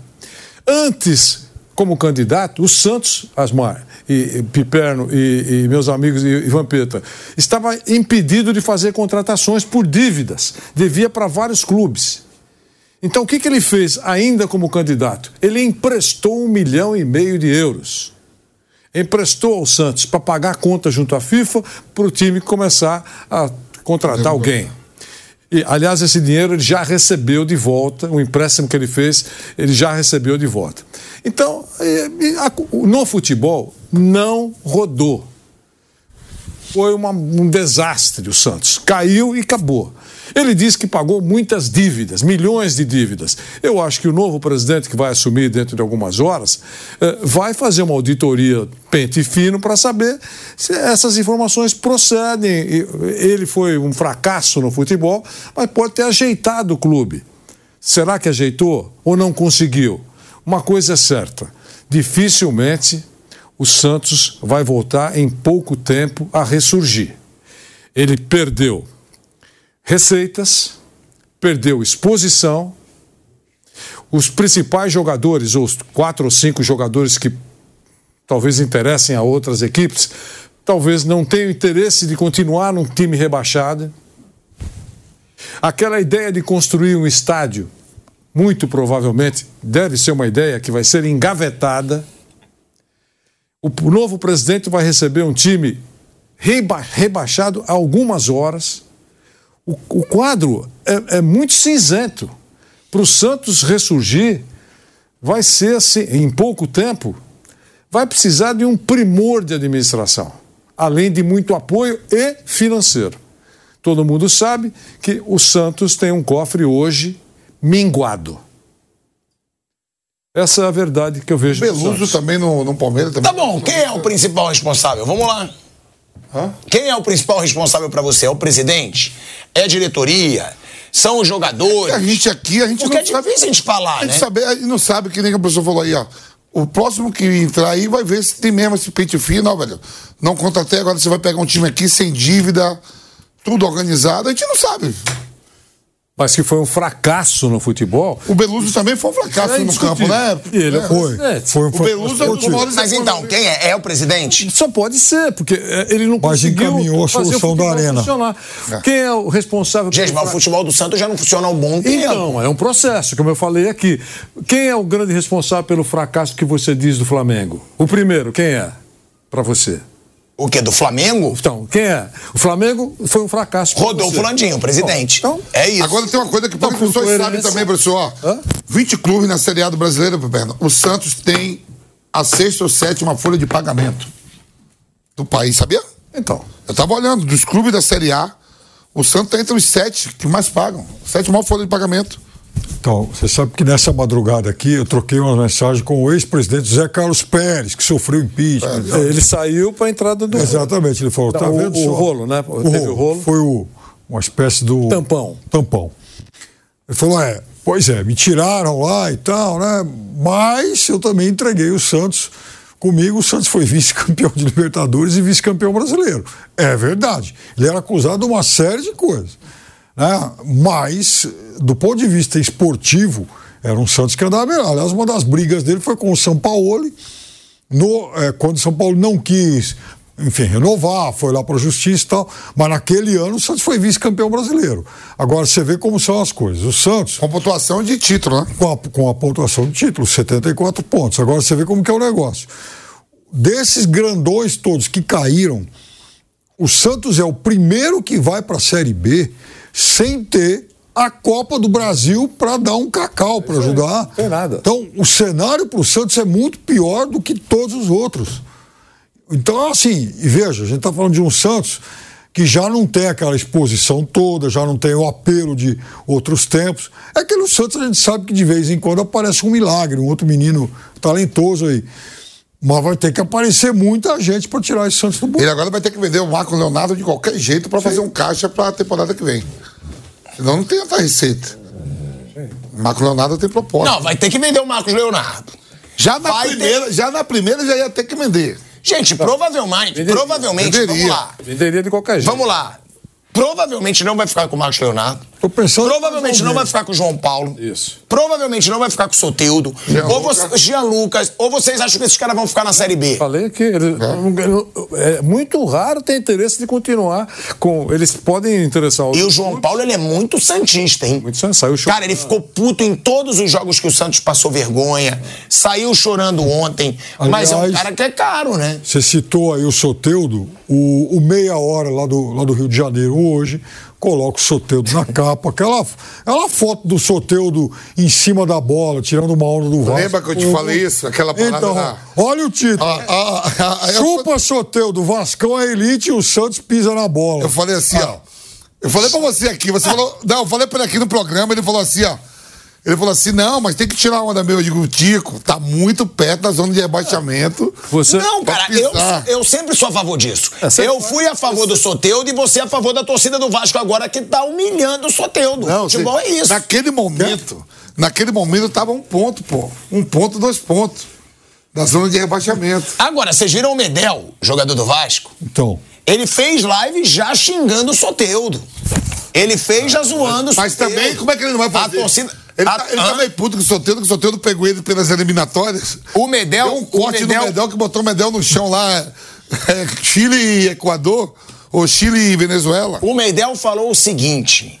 O Medel falou, pisa na bola agora, otário.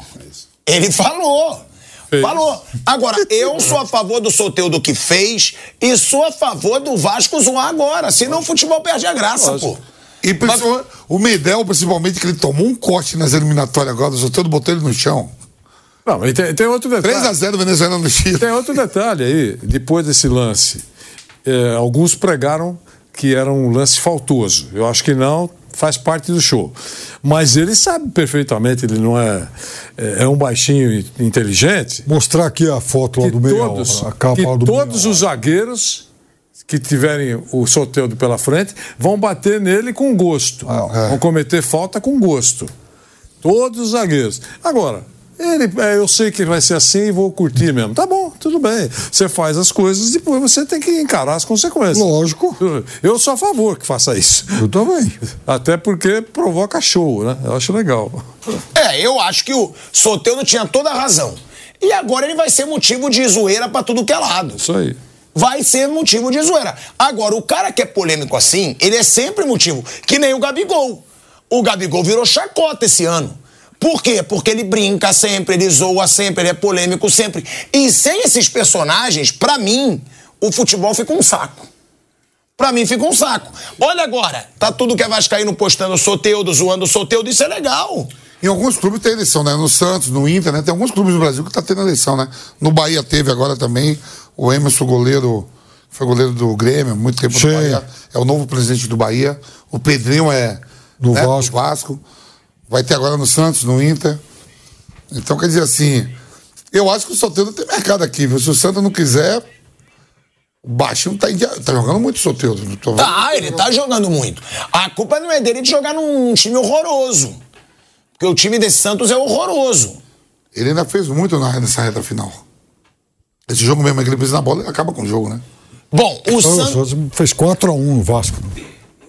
Pô, um resultado naquele momento surpreendente porque o Vasco estava evoluindo. O Ramon Dias fez um bom trabalho no Vasco. Eu gosto desse treinador. Eu acho ele muito bom, Ramon Dias. É, ele é um treinador que, que chegou e mudou o Vasco. Mas também mudou o Vasco com as contratações que ele teve. Pra Sim, gente deixar isso sim. claro. Porque chegou Paier. o, o Verrete, chegou o Paier, chegou o Paulinho, chegou o Rossi, chegou um time quase Medel, inteiro novo. Medel. Medel, E chegou mais um também. chegou o Prachetes, É. que veio do Red Bull Ele Bragantino. mandou pagar um milhão ontem pra ele jogar. Sim. O, o Vasco contratou também. O Vasco usou o seu dinheiro. Ó, quem poderia jogar isso é o Santos, né? Imagina o Santos virar uma SAF e ganhar logo 2 bilhões. Agora, o Soteudo, eu vou comprar o barulho dele. Eu sempre gosto de ir contra mesmo. Eu vou de encontro. Pra mim, ele tá certo. Pra mim, tinha que pisar na bola. Pra mim, tinha que driblar. E pra mim, o torcedor do Vasco hoje tem que infernizar o Soteudo. O Edmundo, que, era, que é ídolo do Vasco, fez dancinha contra o Flamengo e ficou marcado por isso. É, o Edilson Capetinha, teu amigo, fez embaixadinha. O Pedrinho fez embaixadinha. O Beto deu-lhe aquele carrinho no Pedrinho. Isso é do jogo, né, Vamp? do jogo. Mas assim, naquele momento de velho, ele tá muito próximo pra, pra provocar, né? É, infelizmente o Santos já vem beirando isso faz tempo, né? No próprio Campeonato Paulista do ano passado, ganhou o jogo na última rodada e, e não foi rebaixado. Beirou com a zona de perigo, ainda assim teve a chance dentro de casa de se redimir da temporada ruim, horrível que foi. No Paulista não foi bem, eliminado da Copa do Brasil, eliminado Sul-Americana de tudo que disputou. E o futebol ainda permitiu de jogar a última rodada em casa contra o Fortaleza, que já sabia onde estava, mas só que o Fábio Perno foi feliz ontem falando para mim, a premiação, né? Premiação ali em relação ao São Paulo foi quase a diferença de 5 milhões. Sim. 5 milhões de reais, né? Fortaleza embolsou pela décima colocação. São Paulo terminou em décimo primeiro. Até a décima colocação dava em torno de 26 milhões, né? O, 26. eu vou até pegar. É 26, é, se eu não me engano, 26 e o décimo primeiro 20. Mais ou menos isso. Então, 5 milhões. Foda que veio um cara minguar também, viu? Aí o décimo ganhou 26 milhões. O décimo primeiro ganha 20. Teve isso. O, Fortaleza terminou em décimo, pegou 26 e São Paulo pegou 20. Foda que veio um cala-boca lá da Bahia, certeza. certeza que o Grupo City mandou um cala-boca pro Fortaleza e mandou um cala-boca pro, pro Red Bull Bragantino. O Bahia não precisou só fazer o dele. Tem que vir. Lá no futuro, lá no futuro, daqui a 15 anos, eu vou ver os personagens, Deus queira que eu já viu, os personagens que estavam ouvindo esse jogo. Vem cá, chegou quanto? Chega a mala branca. Bahia deve ter mandado mala branca pra tudo que é lado. Porque o Bahia precisava, não, não dependia só dele, né? Você vê que tava 4x1, e se o Santos faz um gol, o Bahia tava na segunda divisão. Agora, esse Santos rebaixado pra Série B, né? Porque a gente teve um Cruzeiro que foi rebaixado e ficou três anos na Série B. A gente tem um Vasco que foi rebaixado quatro vezes, o Quatro. quatro vezes. Quase foi rebaixado a quinta vez. O Grêmio voltou rápido. O Grêmio voltou O rapidinho. Grêmio, o Grêmio voltou e perdeu o campeonato por um ponto. É, mas Foi vice-líder. vice-campeão brasileiro. Por um ponto. Palmeiras campeão, um ponto a frente Qual do foi o jogo improvável que ele perdeu? Contra o Corinthians. Contra o Corinthians. Lá em Porto Alegre. O, o E Corinthians. teve aquela polêmica de arbitragem também. Não, o Corinthians numa pindaíba ganhou do Grêmio dentro de Porto Alegre, um resultado absolutamente improvável. Se o Grêmio ganhasse, que era normal, três pontinhos, campeão. Dizer, Ficou, ficou 69 a 70, professor. É isso aí. E a gente falou daquele Santos lá, foi 74 pontos, hein, Bibano? 74. Agora, a gente fala de um Santos que ele vai ter punição ano que vem. Porque isso aí vai perder mando de campo, já no começo da Série B, provavelmente. Um Santos que não tem dinheiro, que pode virar SAF, como disse o Piperno. Dá pro torcedor acreditar que o Santos sobe de primeira? Ou é pra ficar tenso do Santos não conseguir subir pra primeira? Eu tenho assistido muita Série B nesses últimos anos, até por conta de um outro, de outro trabalho. Não é fácil voltar, não. O Cruzeiro ficou três anos, o Vasco dessa última vez ficou dois. E o Vasco subiu na, na última, Última rodada contra o Ituano, Contra o empatando. Ituano.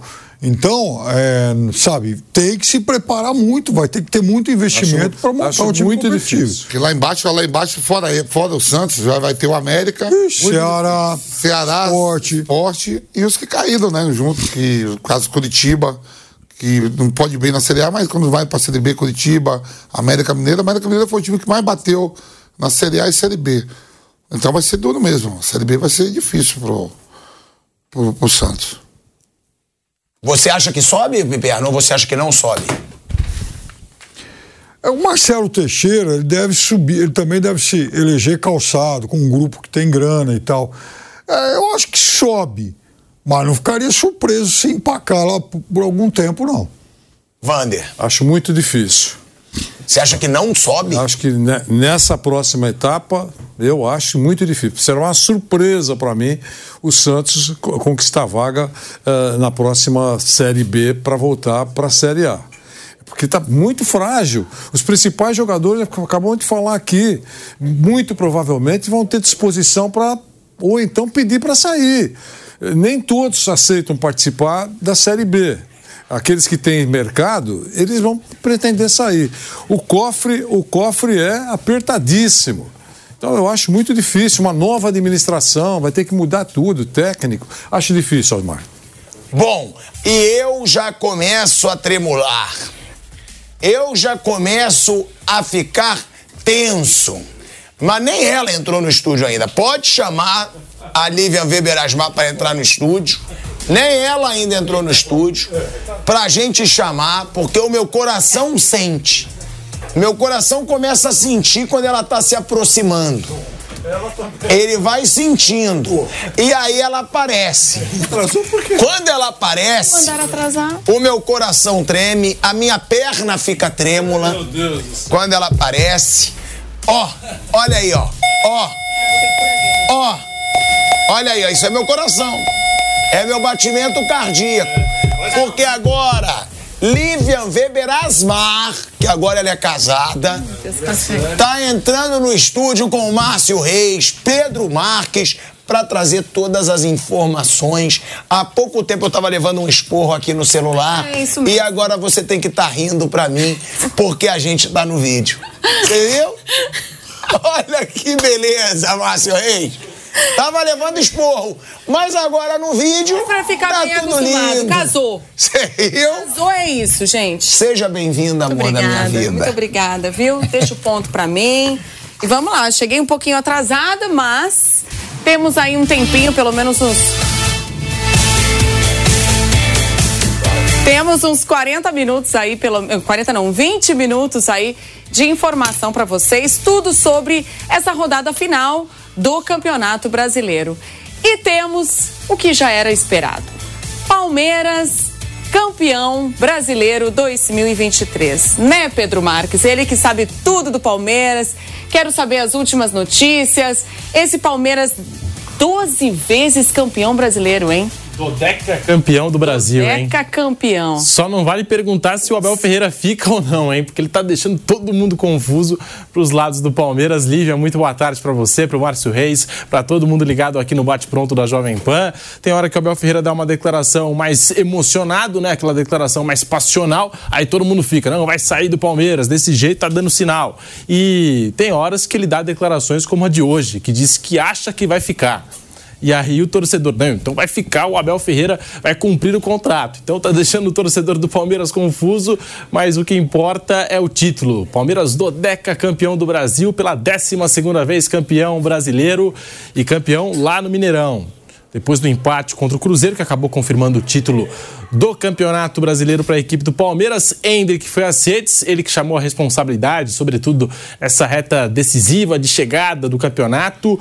14 gols desde que estreou na competição, é o artilheiro do Palmeiras no Brasileirão. 14 gols. Depois vem o Veiga, que tem 9, e o Rony com 8. Hendrick também, aos 17 anos, é o primeiro jogador na história a conquistar dois campeonatos brasileiros.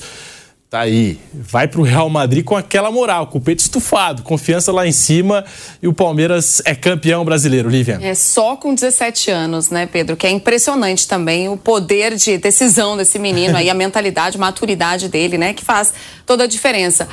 Nono, nona taça do Abel Ferreira também, hein, Pedro? Ele ultrapassou o Vanderlei Luxemburgo. Três anos de trabalho. Se consolidou como o segundo técnico com mais títulos na história do Palmeiras, com dois brasileiros, duas Libertadores, dois campeonatos paulistas, uma Supercopa do Brasil, uma Copa do Brasil e uma Recopa Sul-Americana. Nove títulos. Olha aí, esses são os, os títulos aí de Abel Ferreira no Palmeiras. Ele que já é, Lívia, o maior campeão do Palmeiras em uma passagem só. E em número de títulos, ultrapassou o Vanderlei Luxemburgo e só fica atrás do Oswaldo Brandão, que tem 10. Então tá aí, quebrando marcas e conquistando títulos importantíssimos o Abel Ferreira.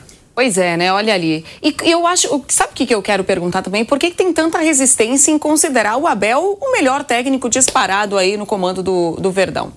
É, é, eu assim, é claro que a gente às vezes valoriza mais quando o técnico vai embora do que quando ele está no exatamente, clube. Né? Exatamente, Às vezes espera o técnico sair para poder falar, não, esse foi o melhor técnico da história. Eu acho que o Abel Ferreira é o técnico do Palmeiras mais eficiente da história. Mas não é, ele que... faz o que tem que ser feito. Sim, sim, sim. É, são três sim. anos, Palmeiras chegando, conquistando os títulos, Exatamente. né? Exatamente. O que, que o técnico precisa fazer para ser considerado tão grande, né? Ganhar. É que ter o torcedor Título. que é que ter o torcedor que lembra às vezes do futebol, do Palmeiras, de, de jogadores históricos, é, das academias do Palmeiras, que aí você pode até fazer uma comparação, que eu acho que talvez o Palmeiras já tenha tido é, na sua história, um futebol mais vistoso, mais eficiente, conquistando tudo três anos seguidos, talvez é, o Palmeiras não tenha tido desse jeito, com Abel Ferreira brigando por tudo, chegando em quatro semifinais de Libertadores, conquistando duas Libertadores num ano só, é, dois campeonatos brasileiros seguidos, é, essa regularidade, essa sequência toda. E por isso que eu coloco o Palmeiras como esse Palmeiras do Abel como o time mais eficiente da história. E aí de futebol jogado, de futebol bonito, talvez outros times da história da Sociedade Esportiva Palmeiras tenham igualado ou superado esse time, mas talvez não tenham conquistado o que o Abel Ferreira conquistou. Exatamente. Então assim, é aquela balança. Pois é, né? Mas isso a gente também tem que destacar o trabalho dele quando o time não estava na melhor fase. Passou por uma fase complicada quando foi eliminado, né, da, da Libertadores pelo Boca. Aí depois parece que teve nove partidas, né, que, que não conseguia vencer. Então estava demorando a retomar, a patinar. Mas aí do nada virou uma chavinha, né? E eu acho virou. que isso se deve muito também à mentalidade do Abel, né? E é até importante falar sobre essa mentalidade, porque o jogador do, do Botafogo, Marlon Freitas, né, ao enfrentar o Palmeiras, o jogo estava 3 a 3 e disputado, pegado, jogo um confronto direto, né? A gente pode colocar dessa forma. Aí ele deu aquela piscadinha, né? Deu aquela uhum. provocada. Ontem os jogadores do Palmeiras, tanto o Veiga como o Hendrick, postaram uma foto aí nas redes sociais, devolvendo aí essa provocação do jogador do Botafogo. E o Veiga, ao passar pela zona mista, o Rafael Veiga, ele destacou isso. Ele falou, ó, é, o nosso time está muito acostumado a lidar com a pressão. E quando o Botafogo disparou... É a gente falou assim: vamos ver como é que o Botafogo vai lidar com essa pressão de ser o líder, é, de muitos pontos na frente. Vamos esperar aí uns dois, três jogos e de fato acabou se confirmando. O Palmeiras fez a parte dele, o Botafogo acabou não fazendo. Aquela virada histórica, eu acho que também está na cabeça do torcedor alviverde, principalmente o pênalti perdido pelo Tiquinho Soares e aquela virada histórica no jogo contra o Botafogo, um dos jogos aí dessa campanha marcante do Palmeiras. E a produção me avisa que a gente tem o Abel Ferreira, que ontem é, desabafou, se emocionou, comemorou esse título do Palmeiras e respondeu se fica ou não fica para a próxima temporada. O Abel Ferreira fala, você acompanha aqui no Bate Pronto. Em primeiro lugar, gostaria de vos dizer uma coisa: uh, saem notícias absurdas de dinheiro que eu ganho, que é tudo falso e mentira. Nunca foi uma questão de dinheiro, senão eu tinha saído há dois meses atrás, ou há três meses atrás. Uh, treinadores que saíram daqui para ir para outros clubes, uh, o lugar foi-me oferecido a mim e eu não quis. Uh, há um mês atrás uh, uma equipa também, é quase tudo desses lados, foi-me oferecido, eu não quis ouvir e não ouvi, mas também não me posso esconder que, que só imaginar que dia 17 já estamos a competir outra vez, eu, eu tenho que pensar como fiz no final da primeira Libertadores, como fiz no final da segunda, eu tenho um contrato e os contratos são para se cumprir, há cláusulas que estão lá são para se cumprir, tem contratos as cláusulas são para se cumprir, para os dois lados. Um, mas também já vos disse que estou cansado, são três anos seguidos. Um, quanto mais ganhas, maior a exigência. Quanto mais ganhas, uh, mais te cobram, maior, a, maior a, a, cobrança, mais energia eu tenho que estar para dar, para dar aos outros, para estar constantemente a puxar pelos mesmos, porque vamos lutar pelos mesmos objetivos. Um, para o ano vai ser pior ainda, não vamos ter descanso, vai ser jogos atrás de jogos, tem a Sul-Americana, tem jogos de dois em dois dias, vai ser este, o ano seguinte vai ser pior do que este, vamos ter jogadores chamados para, para as seleções, começamos já no dia 17 ou dia 16 a competir, as pessoas têm que entender que neste momento as pessoas, os, os clubes do Paulista estão-se a preparar para defrontar o Palmeiras, um Palmeiras que ainda vai de férias. E quando vai voltar vai ter toda a gente a querer ganhar do Palmeiras. E o que vão exigir a mim é que faça melhor que o que eu fiz o ano passado.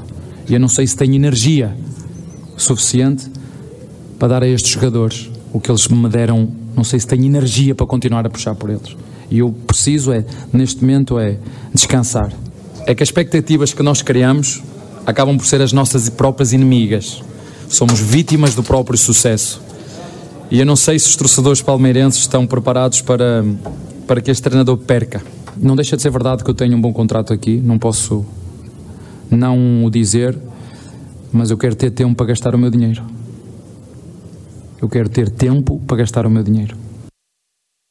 Esse é o Abel Ferreira. Você sabe que ele falou uma coisa que me chamou muita atenção, que é isso, né? Que eles, que eles não estão preparados para ver esse técnico perder. E esse discurso dele no começo, né? Quando o Botafogo estava com 13, 14 pontos de diferença do Palmeiras, falando, ah, o, o Botafogo é praticamente campeão.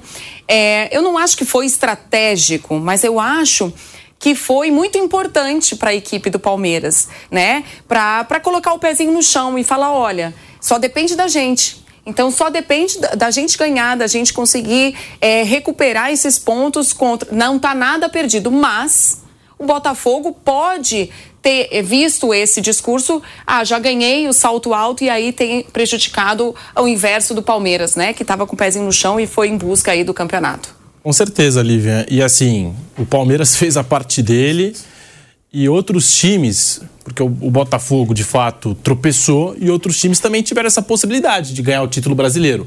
Né? O Flamengo teve essa chance, o Grêmio também teve, Bragantino, e nenhum desses times fez a sua parte. Palmeiras fez. Exatamente. Então, porque a gente fala só do Botafogo, mas assim, outras equipes também estavam ali brigando. É, eles Uma dessas chegaram... equipes conseguiu. Por exemplo, hoje chegaram para mim e falaram assim: ah, se não fosse aquele pênalti que não deram lá pro Grêmio, poderia ter ser campeão também. Mas eu não acho, não acho isso, porque tiveram outros jogos que o Grêmio não foi capaz de vencer e então não dá para colocar a culpa só em um resultado que, que não foi que foi prejudicado pela arbitragem. Coisa que aconteceu com todos os times, é, né? Então, é, é, é, por aí. Eu concordo que o Grêmio foi prejudicado naquela ocasião, mas se você for parar para ver essa jornada de 38 rodadas. Exato, são 38 Tem muito erro a favor e contra para todo mundo, né? Exato. Pontos que ficaram pelo caminho, enfim, pontos desperdiçados. E o Abel Ferreira ontem falou: ó, não garanto permanência aí falou é, que vai pensar, que, que não, não garante nada, toda hora tá falando alguma coisa. E ele até chegou a cogitar ter um período de descanso sem trabalhar no futebol. Ele chegou a falar isso ontem, falou: é, talvez eu né, tire um ano aí para um ano sabático, perfeito, né? Para poder descansar, para poder ficar é, mais tranquilo, curtindo a família, porque o futebol brasileiro desgasta bastante. Então ele abriu várias possibilidades e toda hora tá falando alguma coisa. O que eu sei é que vai ter uma reunião amanhã sexta-feira entre a diretoria do Palmeiras e o Abel Ferreira, que promete entregar um relatório é, do que o Palmeiras precisa para a próxima temporada, jogadores que podem ser negociados, posições que o elenco do Palmeiras está precisando, está carente. E essa questão, se vai para o Catar, se vai deixar o Palmeiras, se vai continuar no Palmeiras, também será tratada nessa reunião de sexta-feira do Abel Ferreira com a direção do Palmeiras. Eu falava aqui do Hendrick. Outro detalhe importante, o Mike se tornou pentacampeão brasileiro, hein? E na era dos pontos corridos se juntou a outros jogadores como Zinho, Andrade, Dagoberto e Jean é, jogadores que conquistaram o campeonato nacional cinco vezes e o Mike é, ganhou cinco vezes, sendo cinco títulos de pontos corridos. Mike do Palmeiras, que nesse ano ganhou muito espaço, ganhou a posição no time titular e conquistou uma marca importantíssima aí, Lívia. O Pedro, o Abel também falou a respeito do título, né? Da conquista ontem no Mineirão, em cima do Cruzeiro. É, tem uma sonora disso? É, ele falou até que é o momento de desfrutar. O Palmeiras nunca ganhou tanto em pouco tempo. Palavras do Abel Ferreira que a gente confere aqui no Bate Pronto da Jovem Pan. Essa é uma boa pergunta para vocês fazerem aos jogadores, se nós desistimos internamente ou não. Não, não, não vou dizer podem-lhes dizer a eles, acho que é uma boa pergunta para fazerem aos jogadores. Olha, eu não posso falar só da arrancada final, porque os pontos que fizemos na primeira jornada são tão importantes como na última. Por isso aqui está uma competição de pontos corridos, é uma competição de, de consistência, é uma competição, é uma maratona, é de resiliência. Eu já disse lá fora a alguns colegas teus um, e todos têm opinião e eu aceito todas as opiniões, inclusive a vossa opinião, cada um tem, tem direito à sua. Um, mas nesta competição ganhou a equipa que foi capaz de lidar melhor com os momentos de dificuldade. Um, foi a equipa que, mesmo nos momentos de dificuldade, nunca desistiu. Eu lembro de estarmos a 14 pontos, ter uma reunião com os jogadores e traçar dois, dois objetivos: um de resultado, que era lutar pelo título, e podem perguntar isso aos jogadores. Estávamos a 14 pontos e disse-lhes que só tínhamos um caminho, era lutar pelo título até ao fim e outro que era pelo aquilo que é o nosso orgulho, o nosso caráter de uma equipa que, que ganha títulos de forma consistente. E, e, mais do que tudo era trazer esse orgulho e esse caráter que, este, que eu sei que esta equipa tem e que andou perdido a algum momento deste ano, como muitas outras, mas uh, não nos podemos esquecer porque um, houve muita gente que quis esquecer os dois títulos que nós ganhamos e não são dois, são três. São três anos a ganhar títulos de forma consistente, consistente e, hum, e, o difícil não é isso. O difícil é, hum, é quando tu mais ganhas, quando tu mais ganhas, mais sobes o sarrafo.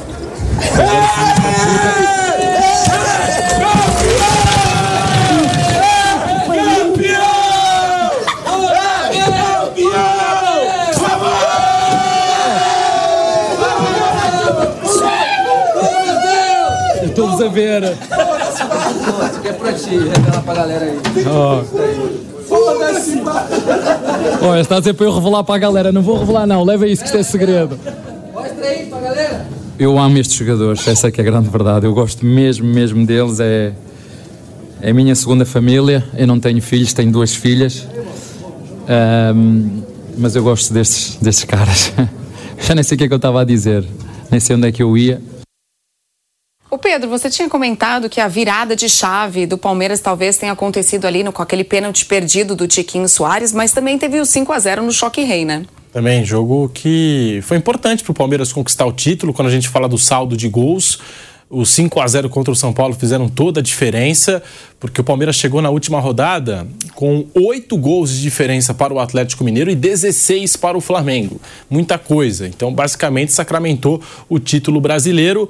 O Abel Ferreira, o técnico estrangeiro com a maior quantidade de títulos no Brasil, levou esse banho aí. Já é o nono banho dele em três anos de Brasil.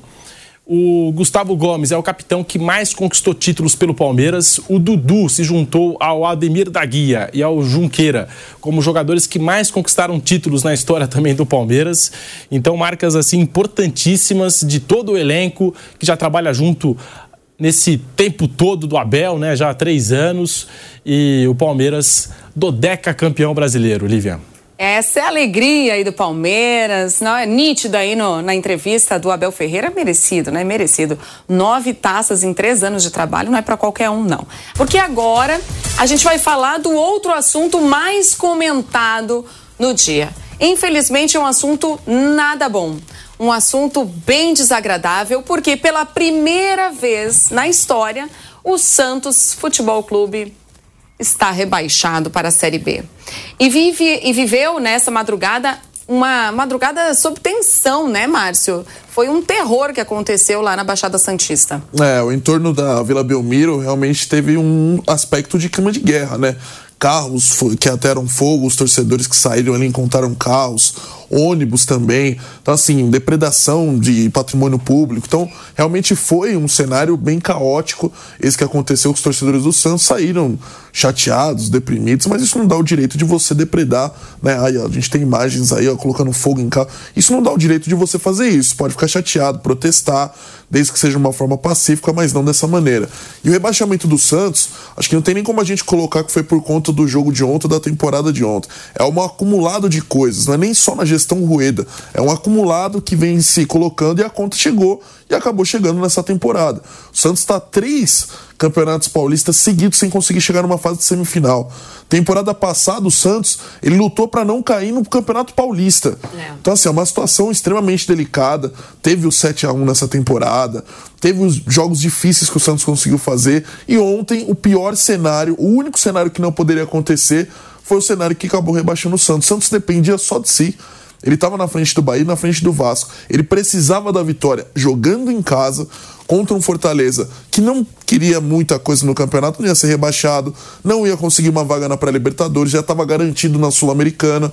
E diferente dos confrontos das outras equipes, o Bahia pegou um time que estava brigando para ser talvez sonhava ainda com um possível título de campeão brasileiro, que era Atlético Mineiro, e buscava essa vice-liderança do campeonato, que dá uma renda maior. E o Vasco da Gama brigou contra o Bragantino, que já estava classificado para a pré-Libertadores, não ia conseguir subir mais que isso, não ia conseguir a vaga direta, mas ainda era um time mais qualificado. Então o Santos, na teoria, tinha o jogo mais fácil, hum. que jogava até na sua casa e não conseguiu vencer. É, quando a gente fez né, o programa ontem, a gente comentava sobre isso, né? Eu acho que o cenário do Santos é um pouco mais favorável. Jogava contra um Fortaleza, que não briga mais para nada no campeonato, né? Ou seja, é, tinha tudo para ser um saldo positivo aí para o Santos, né? É, dependeu só de si e acabou não conseguindo a permanência na Série A.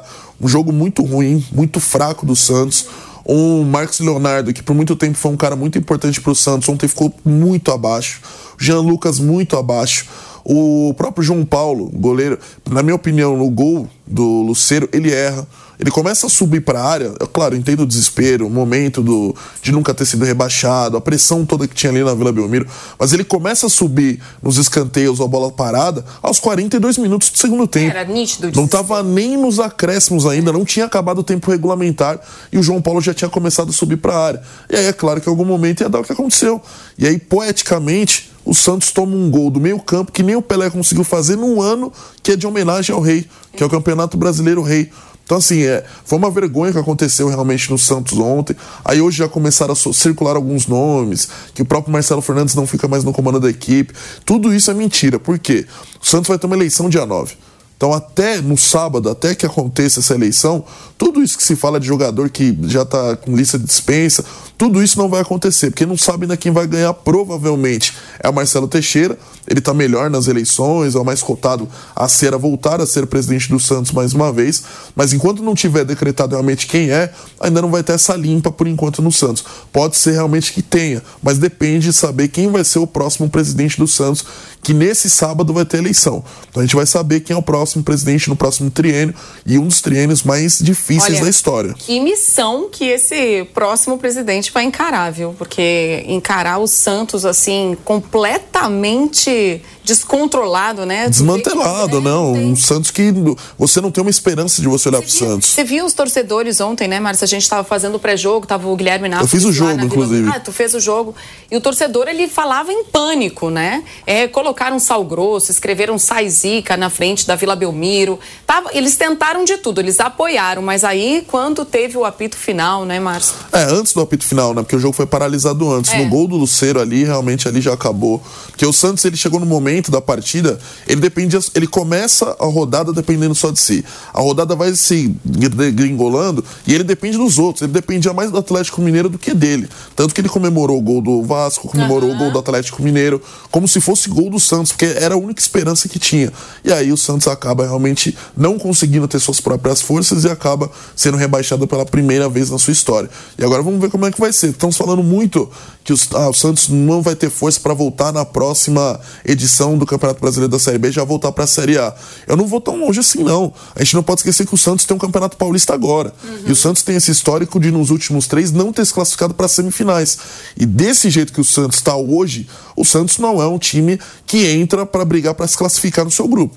O Santos é um time que eu acho que ele vai correr risco até no Campeonato Paulista de ser rebaixado. Então vai ser um ano de 2024 muito difícil para a equipe do Santos, mas que sirva de lição que aconteceu em 2023 para que nunca mais isso volte a acontecer. É lógico que agora não adianta chorar o leite derramado, né? Mas o Kaique disse que tem os números é, da, da campanha do Santos, campanha pífia do Santos, né? No Campeonato Brasileiro, ó, 38 jogos, 11 vitórias, 10 empates, 17 derrotas, 39 gols marcados contra 64 gols sofridos. Olha isso, 37,7% de aproveitamento, Marcos. São 25 gols que o Santos tomou a mais A do que ele fez. Então, a assim, mais. é uma campanha realmente muito ruim. E ontem o próprio Galo ele pegou a entrevista coletiva, acabou falando sobre esse rebaixamento que é muito frustrante para a equipe do Santos, porque dependia só de si. Se depender só de você e não conseguir, daqui a pouco na programação a gente vai ouvir aí o Galo falando, mas realmente foi muito frustrante o que aconteceu. O Santos depender só de você, jogando na sua casa com o apoio do seu torcedor e você não conseguir, realmente é muito difícil. É, e não tem muito como planejar e como que vai ser o ano de 2024. né? Não, porque depende da eleição, né? Só depois de sábado que aí o Santos começa a pensar no ano de 2024 e ver como que vai ser essa Série B e o Campeonato Paulista, que é só isso que o Santos vai ter para disputar. Tentar organizar aí essa bagunça. Mas é isso aí. Obrigada, Marcos, pela tua participação. Agradeço também a tua audiência aqui e companhia nessa parte de informações aqui do Bate Pronto e a gente volta a- na próxima, tá bom? Até amanhã.